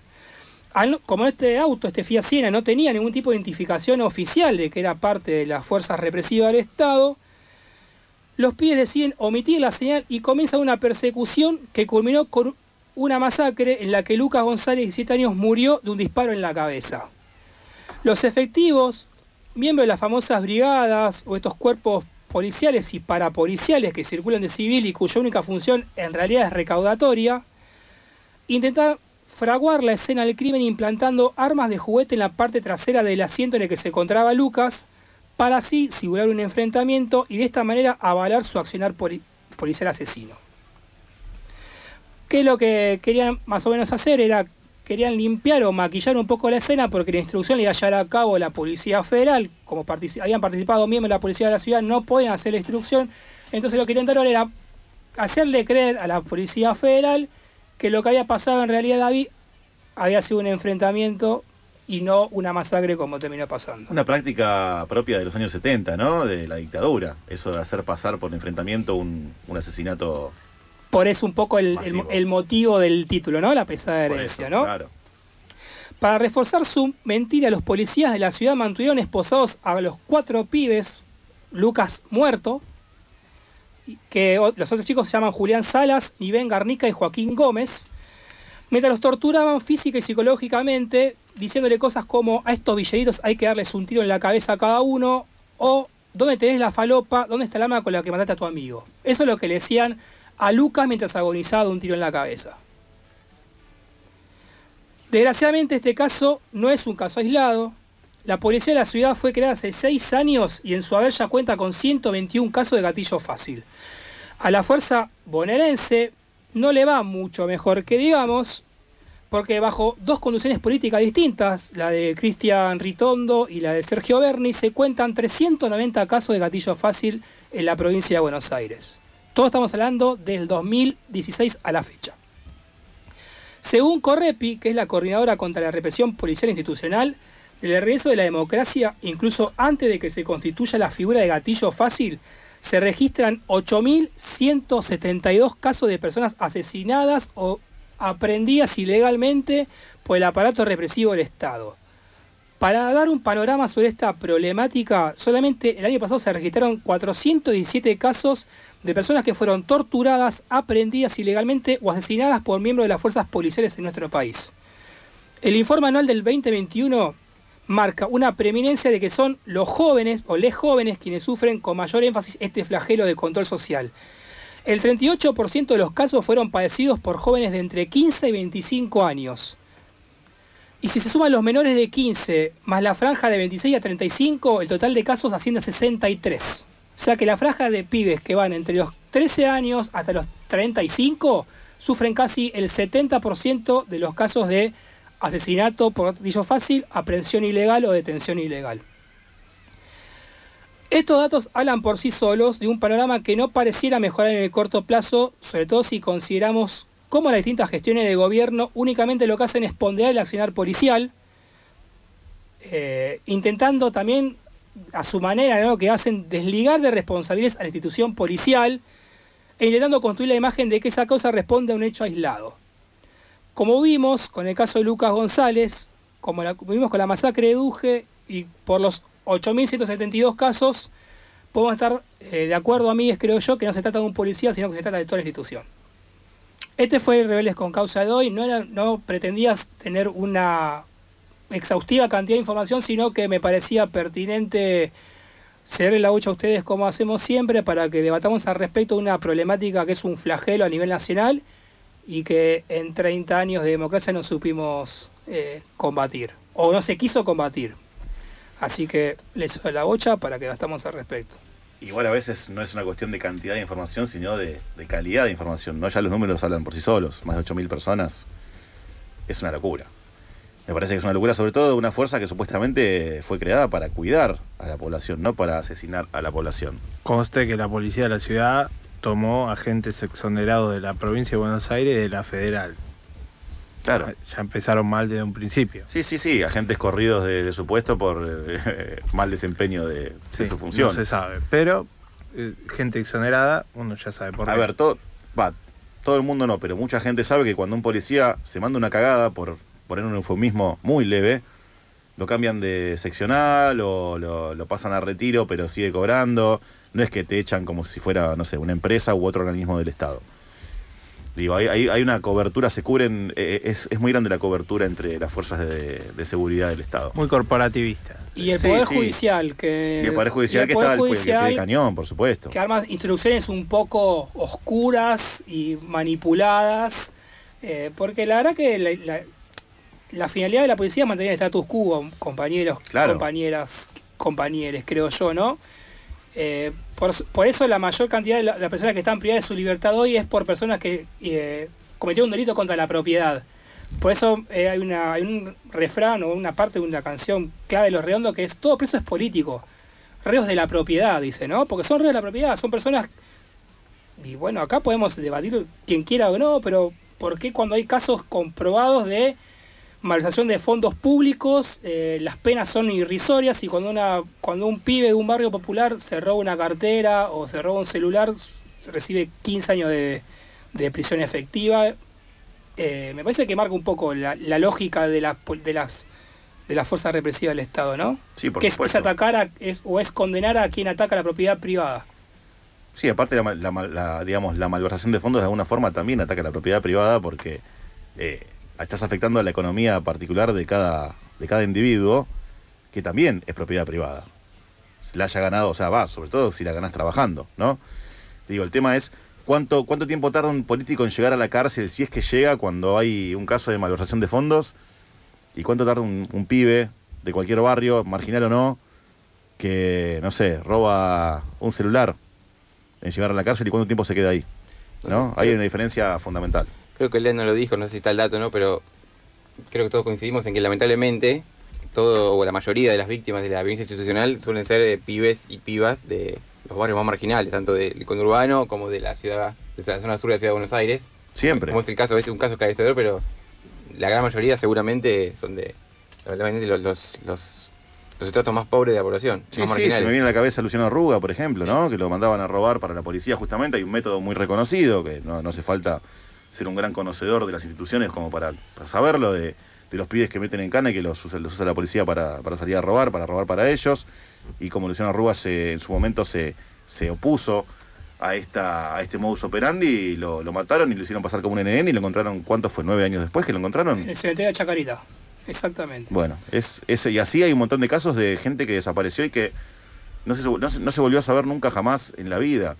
Yo, yo tengo una teoría, esta es una teoría nada más, eh, y, y- y, digamos, no, no hay ningún tipo de, de- de fuente ni de estudio científico que lo demuestre, pero digo, ¿por qué, por qué no, no limpian el riachuelo? Para mí en el riachuelo Bueno, ahí debe haber, pero miles de restos humanos de la dictadura, de gatillo fácil, de todo. el primer caso que yo recuerdo en mi vida personal de Gatillo Fácil fue el caso de Ezequiel de Montis, cual. pero porque era un, era, estuvo involucrada la, la, la comisaría 34, que era del barrio donde vivía yo, en Pompeya, un pibe que salió de bailar de constitución con unos amigos, la policía le intercede y literalmente lo obliga, los obligan a los tres a tirarse al riachuelo a cruzar de noche el riachuelo con los niveles de, de- Toxicidad, de toxicidad que hay sí, sí. adentro.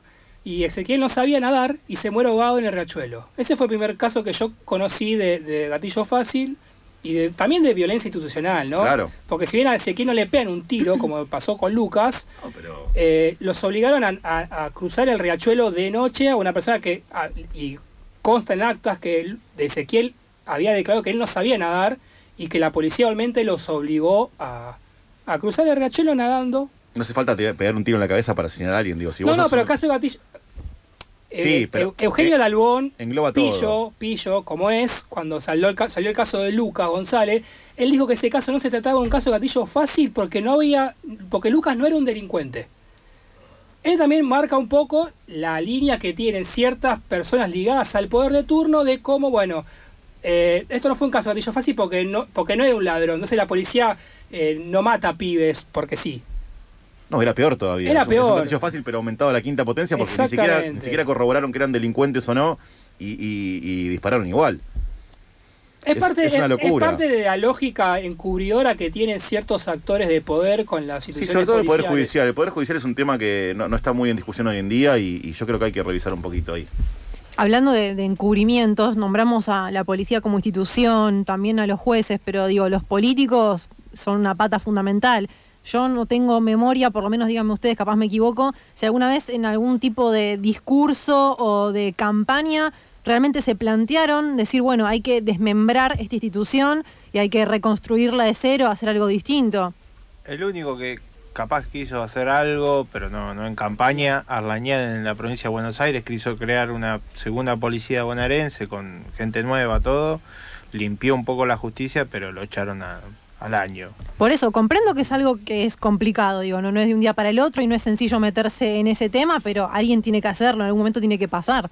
Son los famosos sótanos de la democracia que dijo Alberto Fernández en su asunción. Y quedó ahí. Y que quedó ahí porque nadie modificó absolutamente nada las estructuras policiales. Siguen estando lo mismo de hace 20 años en las Sí, máximas sí, y se van, cúpulas. se, se van rotando. El caso más quizás llamativo fue el Delfino Palacios en su momento, que fue elegido por, por el jefe de gobierno de entonces, que era Mauricio Macri, actual falso profeta del día de la fecha, que lo tuvieron que correr porque, porque estaba implicado en el atentado a la AMIA. Pero, La AMIA, espionaje, Claro. legal, todo. y, y la, y la dictadura también, me parece, ¿no? Había, había sido participante de la dictadura. La dictadura estuvo en la represión del 20 de diciembre del 2001 y después supuestamente fue el tipo que lo liberó, el policía que liberó a Macri cuando fue secuestrado. Raro. Más oscuro el, el historial que, que la Antártida en invierno. Para que se den una idea ustedes, amigues, hay 14 policías eh, involucrados en, la- en la en el caso de Lucas González. Desgraciadamente, in- incluso eh, una de las, uno de los, de los datos que comentamos que le decía una el policía o la policía en este caso que le era una mujer la que le decía se llama Lorena Minio que era la que le decía un pibe ensangrentado muriéndose un tiro en la cabeza dónde está el arma que con la que le tiraste a tus amigos eso es un- el nivel de perversión que maneja la institución policial, eh, la, oscuridad que tiene la, la- sobre todo la policía, ya la federal ni hablar, pero bueno, en este caso la policía de la ciudad, la policía bonaerense, es un accionar muy propio de la, de la última dictadura militar, Claro.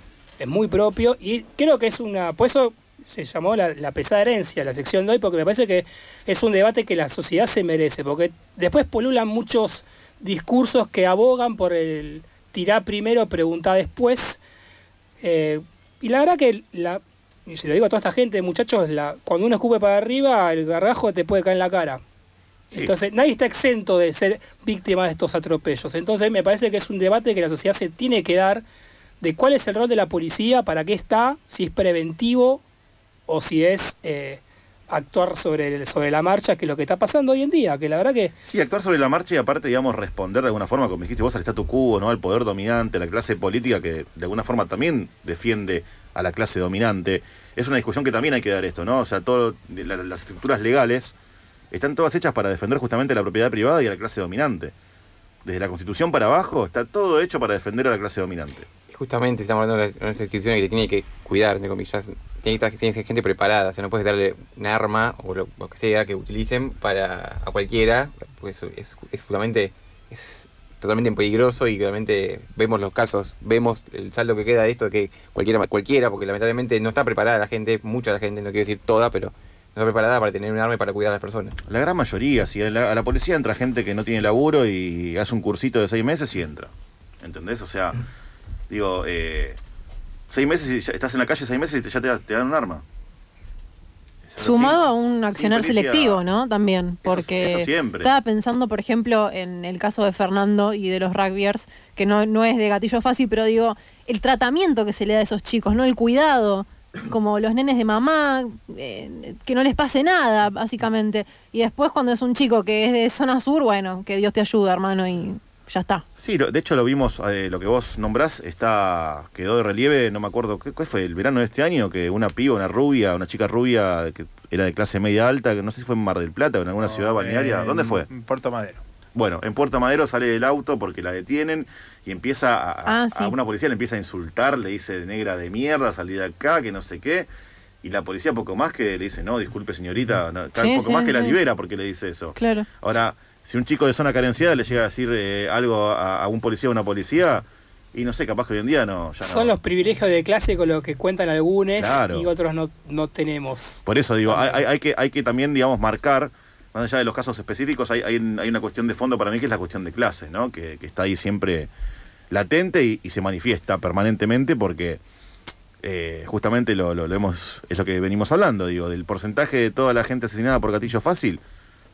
No sé, no tenemos el número exacto, pero ¿cuánto, cuánto porcentaje será de gente de zonas carenciadas y de gente, digamos, de, de- una clase, de clase baja? según el último informe que sacó Correp el año pasado, eh, los casos de vejámenes policiales se estaban dando, eh, se da una especie de cambio porque se están dando más intramuros hoy en día, eh, siendo la, por ejemplo, el Servicio Penitenciario Federal la fuerza más denunciada, eh, sobre todo en el contexto de pandemia, ¿no? Las condiciones de encierro empeoraron un montón y no, ya no es más el gatillo fácil la, la mayor, digamos, la mayor causa de muertes a manos de la, de la policía, sino ser asesinados en el contexto de encierro, dentro de las cárceles, dentro Claro. intramuros. Claro. Eso fue trastocándose un poco. Eh, pero, y yo puedo hablar de lo que conozco, eh, por lo general, los- la- las mayores víctimas suelen ser pibes de 15, eh, a 15 pibes de 15 a 20 años de, de barrios populares. Por ejemplo, en, en Matanza, que es la zona que yo conozco un poco ahora, eh, en los últimos dos años hay más de 20 casos. O sea, hay casi un caso de gatillo fácil por mes. Solo Es- en Matanza. Es un muerto por mes, es un pibe muerto por mes por una persona que responde primero a la clase dominante y a la fuerza política del Estado y segundo que está cero preparada, como decían recién ustedes.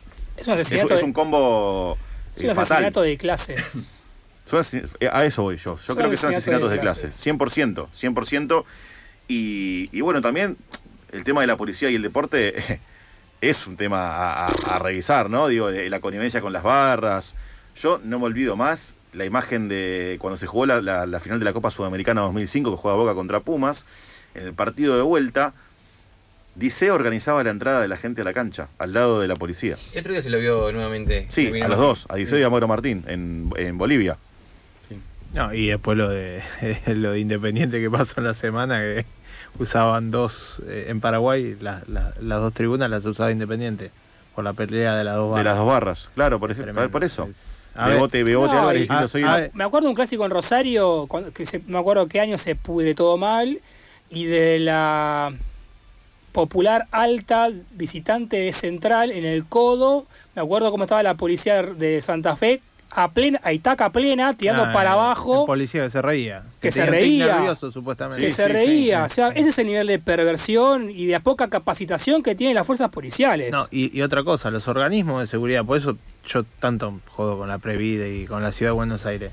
Siguen estando lo mismo siempre, sigue estando Bebote Álvarez, sigue estando eh, Diceo, Mauro Martín y las otras barras. Y no solucionaron nada con el tema de los visitantes, nada, no solucionaron nada, porque si cuando se quieren cagar a tiro, se cagan a tiro. Sí, Racing claro. hace poco se cagaron a tiro entre dos facciones. Y no tiene nada que ver con el momento Ah, deportivo. y no tiene nada que ver con lo Nada deportivo. justifica, ¿no? Porque digo, Racing está en, en un eso. momento espectacular, digo, en, en un gran nivel de juego, Por- invicto, lo que sea. Y, se- Eh, y el la- ot- y las barras se cagan a- El a otro día me pasó, Copa Libertadores, Vélez Bragantino. Eran 20 personas de Bragantino en la tribuna. Me hicieron cruzar, no sé, 10 cuadras alrededor de la cancha para poder entrar a la tribuna que yo tenía que entrar. Y era todo un movimiento de policía, de valla, de todo eso. Todo, eso todo guita. Ahí hay todo también, hay Sí, todo lavado, un negocio de claro. la policía, los Sí, organismos la de connivencia, seguridad, la connivencia que nadie los denuncia. barras, nadie los denuncia. clubes. Entonces, es todo un gran negocio esto que estamos viviendo, lamentablemente. Que no parece terminar. Uno, y aparte es un negocio cimentado justamente por el fuego, ¿no? Por las balas y por pistolas que no se disparan solas.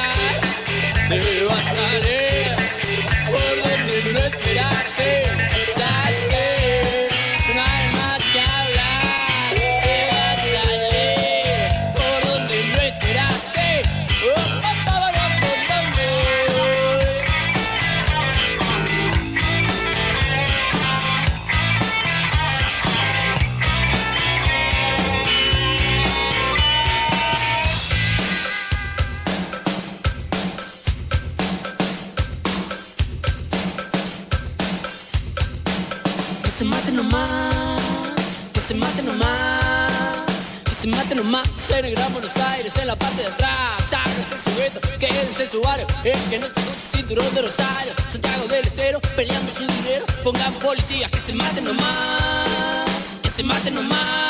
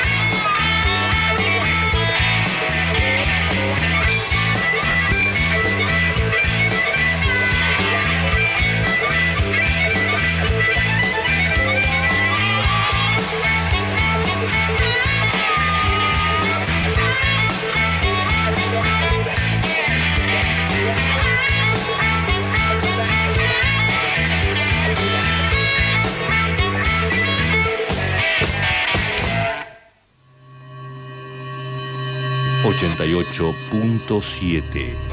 En lugar de sentirnos mal, en lugar de no poder, en lugar de rendirse, en ese lugar, hacer aparecer lo imposible. La tribu, el sonido del deseo. Encendida.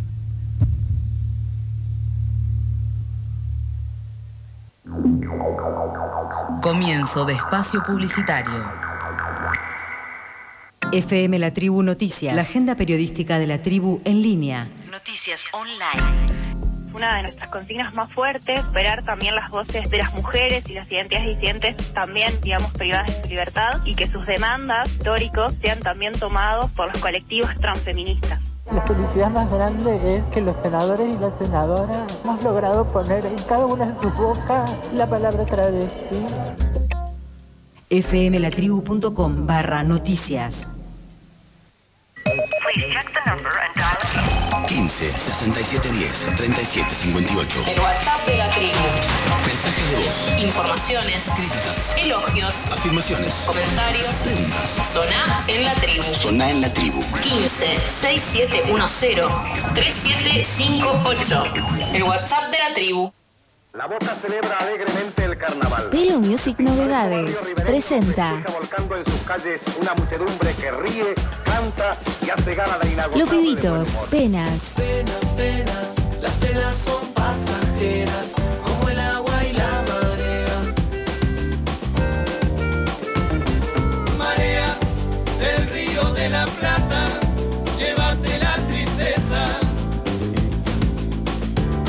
Los Pibitos, Penas, Penas, penas, las penas son pasajeras, como el agua y la marea. Penas, disponible en todas las plataformas digitales. Marea del río de la Plata, llévate la tristeza. Los Pibitos es Pelo Music. Fin de espacio publicitario. Plantarse paso a paso. Acordate que no tiene nada que ver con escribir un IGE o tener un libro. Hundí tu mano, sin miedo. Sentí todo lo que puedas. Mostrarle al vecino esa sonrisa de saber que te van a quedar los dedos negros. No lo dudes. Depositala. Te prometemos regalías. Ahora es necesario que la cubras solo para potenciarla. ¿O no? Recurso hídrico. Siempre hay un espacio amigue. Explícale que... No, no le expliques. Pedile agua. Usa la incertidumbre para volver a encontrarla. Ahí está. Es el momento de verterla y mirá cómo la absorbe. Levanta el cemento y sembrá tus alimentos. FM 88.7. Lo que conoces, lo desconocido, lo que está, lo ausente, lo que puede, lo que no puede más, lo que se va, lo que se viene. La tribu, el sonido del deseo. Encendida.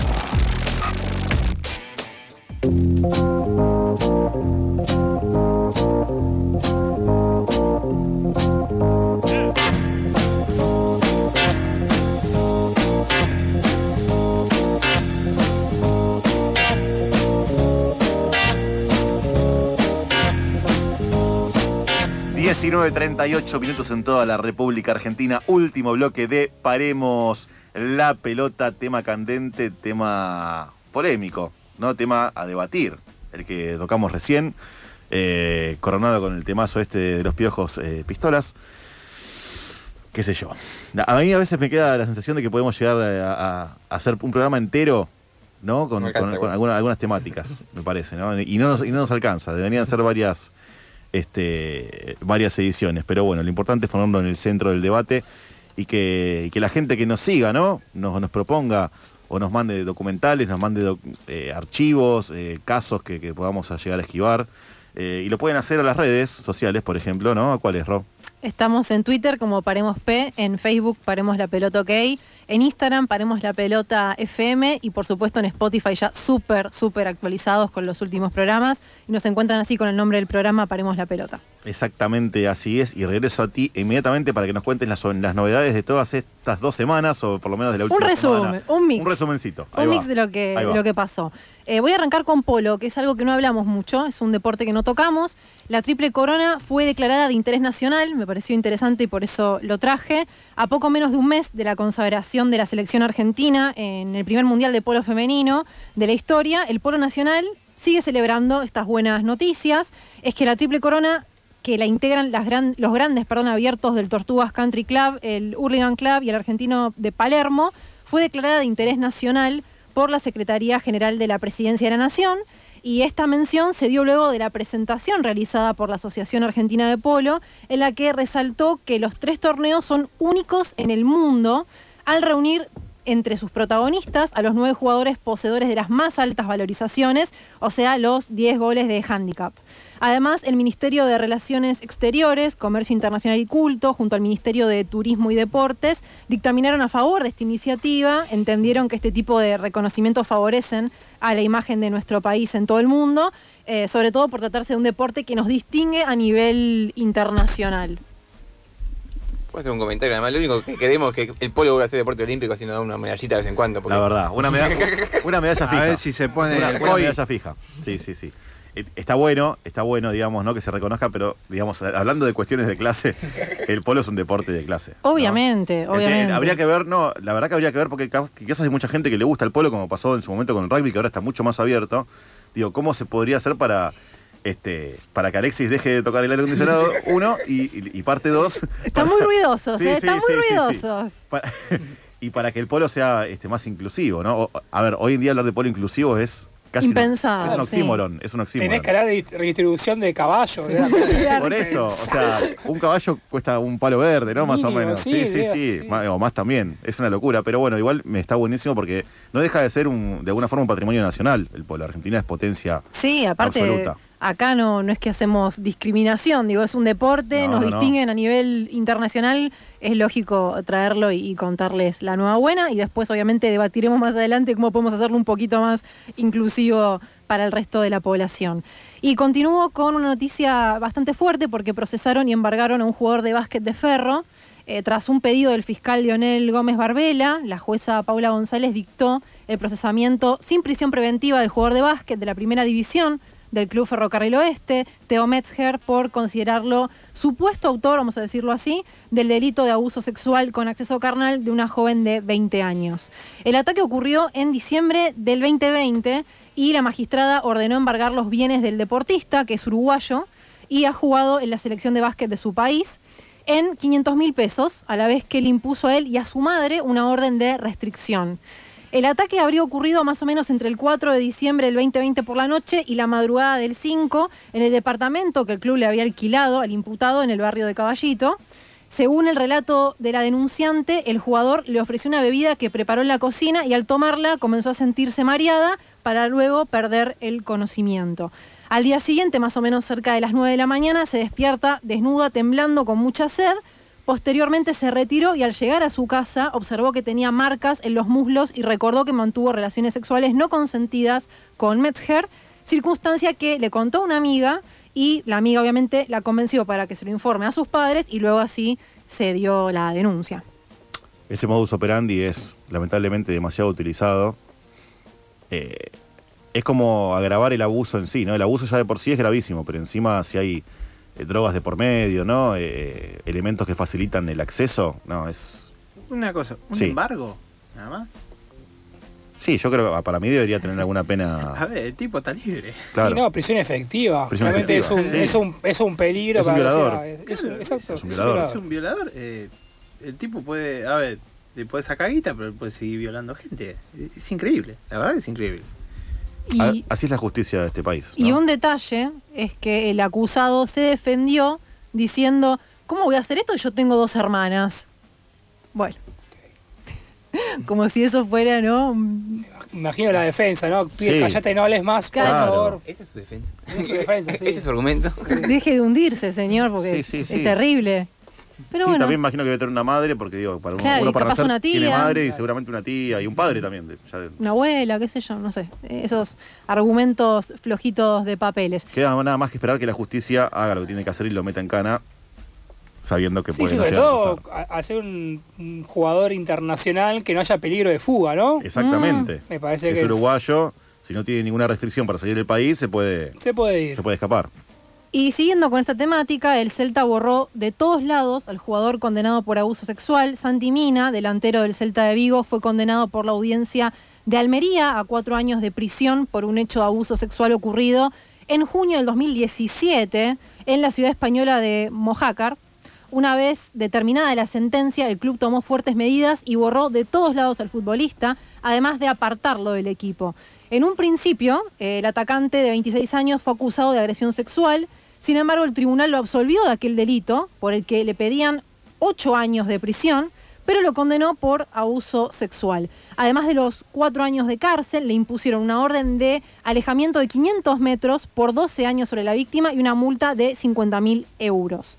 Desde el Celta decidieron borrar todo paso del futbolista por el club. La camiseta con su dorsal y nombre ya no está disponible a la venta en la tienda oficial. También lo sacaron de todas las fotos de la web y de los patrocinios.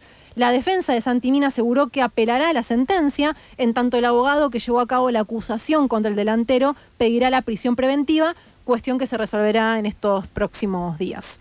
Bueno, acá con Villa pasó lo mismo en Boca. ¿Sabes qué te iba, Dijo, dijo nunca nadie. te iba a decir algo? Porque, o sea, Santi Mina, si no es, no, no es la figura, es un jugador muy destacado del Celta. Viene el Celta porque o sea, su- supuestamente a ve- a veces se suele elegir a qué hacer con qué jugador, justamente. Igual que Boca, ¿no? Por eso Perdón, digo. Ah, ok. No, por eso. ¿Lo dije en voz alta? Fue lo, lo primero que dije. Digo, con Villa pasó lo mismo. Digo, Villa hoy en día es la figura del equipo. Toto ¿Qué pasó? Toto Salvio. El Toto Salvio. Eh, eh, Toto Salvio se vio en todo lado lo que hizo. Y, y hoy hay periodistas que dicen, pobre, pasó un mal momento. Yo no podía creer cuando escuché eso. Ah, Me encanta, perdón, no haciendo un paréntesis, no en el tema, sino en el ámbito. Me encanta cómo hay mucha gente que utiliza el caso de Johnny Depp y Amber Heard como para justificar no, la violencia, claro, para decir, no, la violencia es humana, no es violencia de género. Por favor, gente. Por favor, pónganse a ver números nada más. Hay que ver números, hay que ver proporciones, porcentajes. No jodamos. O sea, la violencia hacia la mujer es una cuestión ya eh, estructural desde hace siglos.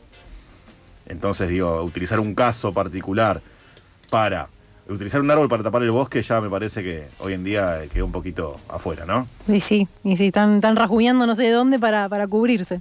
Es así, lamentablemente. Y bueno, continúo con fútbol, pero otra temática dentro de este deporte, que es que los clubes rusos se quedan sin Champions. Rusia es reemplazada en Eurocopa Femenina.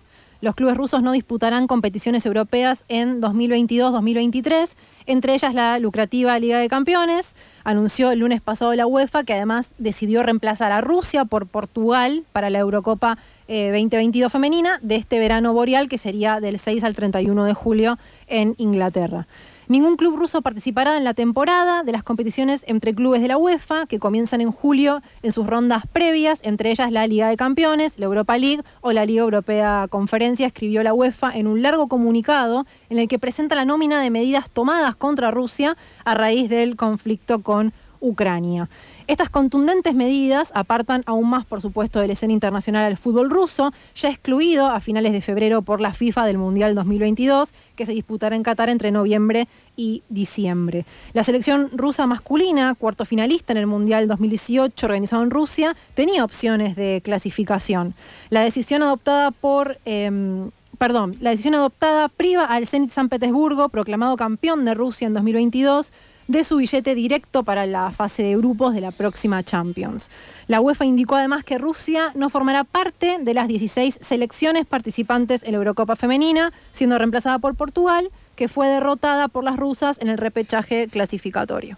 Seguimos con la exclusión de deportistas rusos, rusas, ruses de las competiciones. Igualmente, perdón, eh, no todo tan mal para determinados sectores de la sociedad rusa. Roman Abramovich vendió al Chelsea en 3.100 millones de, de dólares, de euros en realidad, cuando lo había comprado creo que por 200. Así que, Pero no, no, no- no tiene, digamos, embargos por sobre lo que llega a vender. No, no, no, tiene ningún lo tipo de sanción la- económica. la- la- el pedido de- era que se desprenda de las acciones mayoritarias del Chelsea, lo cual hizo. Y les terminó yendo bien porque ganó casi 100 o 10 veces lo que él puso como primer capital para hacerse con el equipo de Stanford Bridge. Hoy lo vendió, le pertenece a otros. Después de 21 títulos que le dio Roman Abramovich, ¿no? Dos Champions, dos Europa League, un Mundial de Clubes, creo que ocho ligas, eh, no sé cuántas copas de la Sí, de sí, FA. un equipo que había ganado una liga inglesa en los 50, de repente en la década del 2000, 2010, eh, fue, e- es uno todavía de los protagonistas de... Si bien perdió un capital, Roman eh, adquirió otros otros tantos, así Sí, que no está tan mala la, llega, ecuación. ¿no? Va- lo- los nietos van a vivir, ¿no? Sí. 3.100 millones de euros más o menos. Medio justitos a fin de mes, me parece. Sí, capaz arroz, arrocito el Capaz que, pa- 28, capaz que pero- paga el mínimo de la tarjeta, ¿viste? Le tiene que poner gas al yate, ¿viste? Porque capaz no lo puede hacer arrancar. Claro, no, no, es una locura, es increíble. Eh, algo que nunca nos sucederá, lamentablemente. No, es para nada. Es así. Eh, y también les traje una nota de color, algo, algo exótico, la carrera benéfica que se corre en todo el mundo. Hoy se realizó una nueva edición de Wings for Life World Run, que es la interesante propuesta de carrera con el objetivo de ayudar a quienes lo necesitan. No es necesario acudir a ningún lado porque es una prueba simultánea en todo el mundo, conectada mediante una aplicación. Su objetivo es recaudar fondos para encontrar una cura a las lesiones de médula espinal.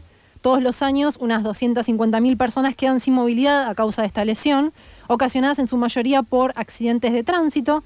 Para esto, la Fundación Wings for Life organiza desde el 2014 carreras en todo el mundo y el objetivo es sencillo, correr no depende de tiempo ni de distancias, simplemente ayudas con la participación.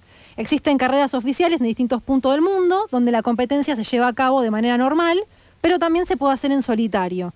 En estos años han pasado más de 925.000 participantes, se han logrado recaudar más o menos 33 millones de euros, un poco más más o menos, eh, ese es el número, y también se corrieron 9 millones de, de kilómetros aproximadamente. Para participar tenés que descargarte la aplicación al celular, el usuario debe inscribirse a la carrera pagando una suma más o menos de 15 euros por persona, el dinero automáticamente es donado a esta fundación, la idea es que cada usuario salga a correr por donde quiera con su dispositivo una vez iniciada la competencia. El corredor tendrá 30 minutos de ventaja, luego empezará a ser perseguido, entre comillas, por una línea de meta en movimiento que irá incrementando su velocidad progresivamente. Cuando uno es alcanzado, la carrera llega a su fin. El tiempo es contabilizado y se puede ver a través de la app en qué posición quedaste en, la tabla de los que corren. Mira vos, particular. Sí. Particular, no, me- primero me gusta mucho la causa. Es verdad que el tema del accidente de médula es algo que no se, no se ve mucho, no se vi- visibiliza mucho.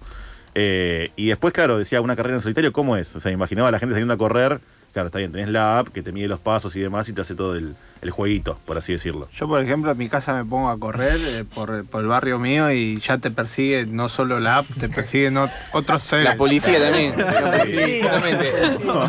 Otras Claro. apps. Ah, otras apps me persiguen. No hace falta una aplicación para correr en tu barrio. No, Vale. no, ahí en el barrio correr, correr es, es deporte olímpico. Claro. Sí, sí, sí. No, no, pero eh, fuera de broma está buenísimo. Está buenísimo, primero como, como este estímulo para el deporte, para correr, ¿no? Que es algo totalmente sano. Y segundo, que lo que decía, ¿no? De poder ahorrar algunas, algunos pesos, algunos euros en este caso, que fueron bastantes. No hice la conversión de cuánto serían pesos argentinos los 15 Y euros. 220, 220, está 230 el euro más Dos o menos. luquitas, más o menos. Claro, son 3 Ok. lucas, 4 lucas más Messi. o menos, 4 mil pesos. Messi. No es tanto, sinceramente. Eh, igual tenés que, te tiene que gustar también el running y correr, ¿no? Eso iba a decir, sí, Eh. porque, o sea, puede hacerlo cualquiera, la realidad es esa, porque no es que te van a estar diciendo a esta velocidad o tantos kilómetros, pero bueno, tiene Pero que yo yo apasionarte un poco. Terminás si la no- carrera enseguida, si no, ten- si no Claro. tenés mucho, mucho running. La tropa running comandada por. eh, ¿Cómo se llama? El periodista de. Daniel Arcucci. Daniel Arcucci, ahí está. ese- Ah, Daniel Cuchi es un, es un Es promotor runner, de. es runner. Es runner. Es No, no lo tenía, no tenía ese dato. Está muy en boga el running, ¿eh? Demasiado, diría. ahí ¿No como ¿Te una acuerdan, ¿no explosión. te acuerdas lo que fue la cuarentena estricta? La, la presión de los runners por salir a correr. Claro. Sí, sí, Porque sí. era una necesidad básica salir a correr. Sí, sí, de hecho, recuerdo, digamos, de. de, de- Habían de- cerrado una plaza en, en, Villa- en- en no, en Devoto. En Devoto. El del Hospital Subizarreta. Exactamente. Habían cerrado, la, digamos, la calle, no me acuerdo qué calle es la de Devoto que da el Hospital Subizarreta, Para que la gente pueda correr. para que la gente pueda correr y no, salgan, no podían salir esas ambulancias. Era como, dale, me estás Salimos cargando. mejores de la pandemia. No, no, íbamos, íbamos todos juntos íbamos a salir. Sí. Duró 15 días. Se ve que eran to- todos juntos a correr, ¿no? Ese fue, Era- fue un debate que tuvimos nosotros entre el grupo de amigos. Igual, uh, teníamos amigos que decían que esto iba a cambiar la, la mentalidad de las personas, que íbamos a ser todos más solidarios. Paréntesis, Pues no paréntesis. Yo creo que algunos sí nos hizo reflexionar, pero no fue algo masivo. O sea, yo me siento distinta, pero en otros aspectos. Yo Eh, más vago. económicos.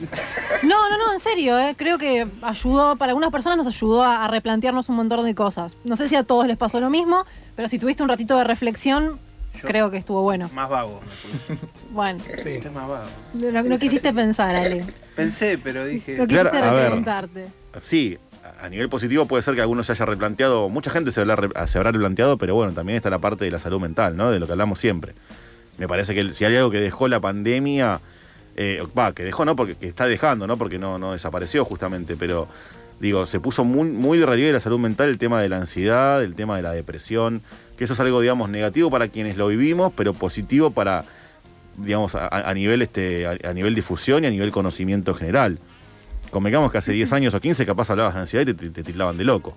Obvio. O que era una boludez. O que era una estupidez, o que era nada, no, tenés que, qué sé yo, eh, tomate un tecito, Y ya está. eh, pensá que sos feliz, vibra alto, como diría eh, la filósofa Y bueno, Ivana Nadal, y, y se te pasó. Y no, hay procesos químicos, eh, hay, hay cuestiones eh, que hay que tratarlas con psicoterapia, digo, ¿no? Hay un montón, hay un universo gigante, enorme, eh, que también va de la mano con el poco conocimiento que tenemos de nuestro cerebro, ¿no? Porque la realidad es que tampoco tenemos un gran conocimiento de nuestro cerebro, por más que Facundo Manes diga lo contrario. Cuando Eh, Facundo Manes diga que uno es pobre porque no, porque no cambia el chip. Claro.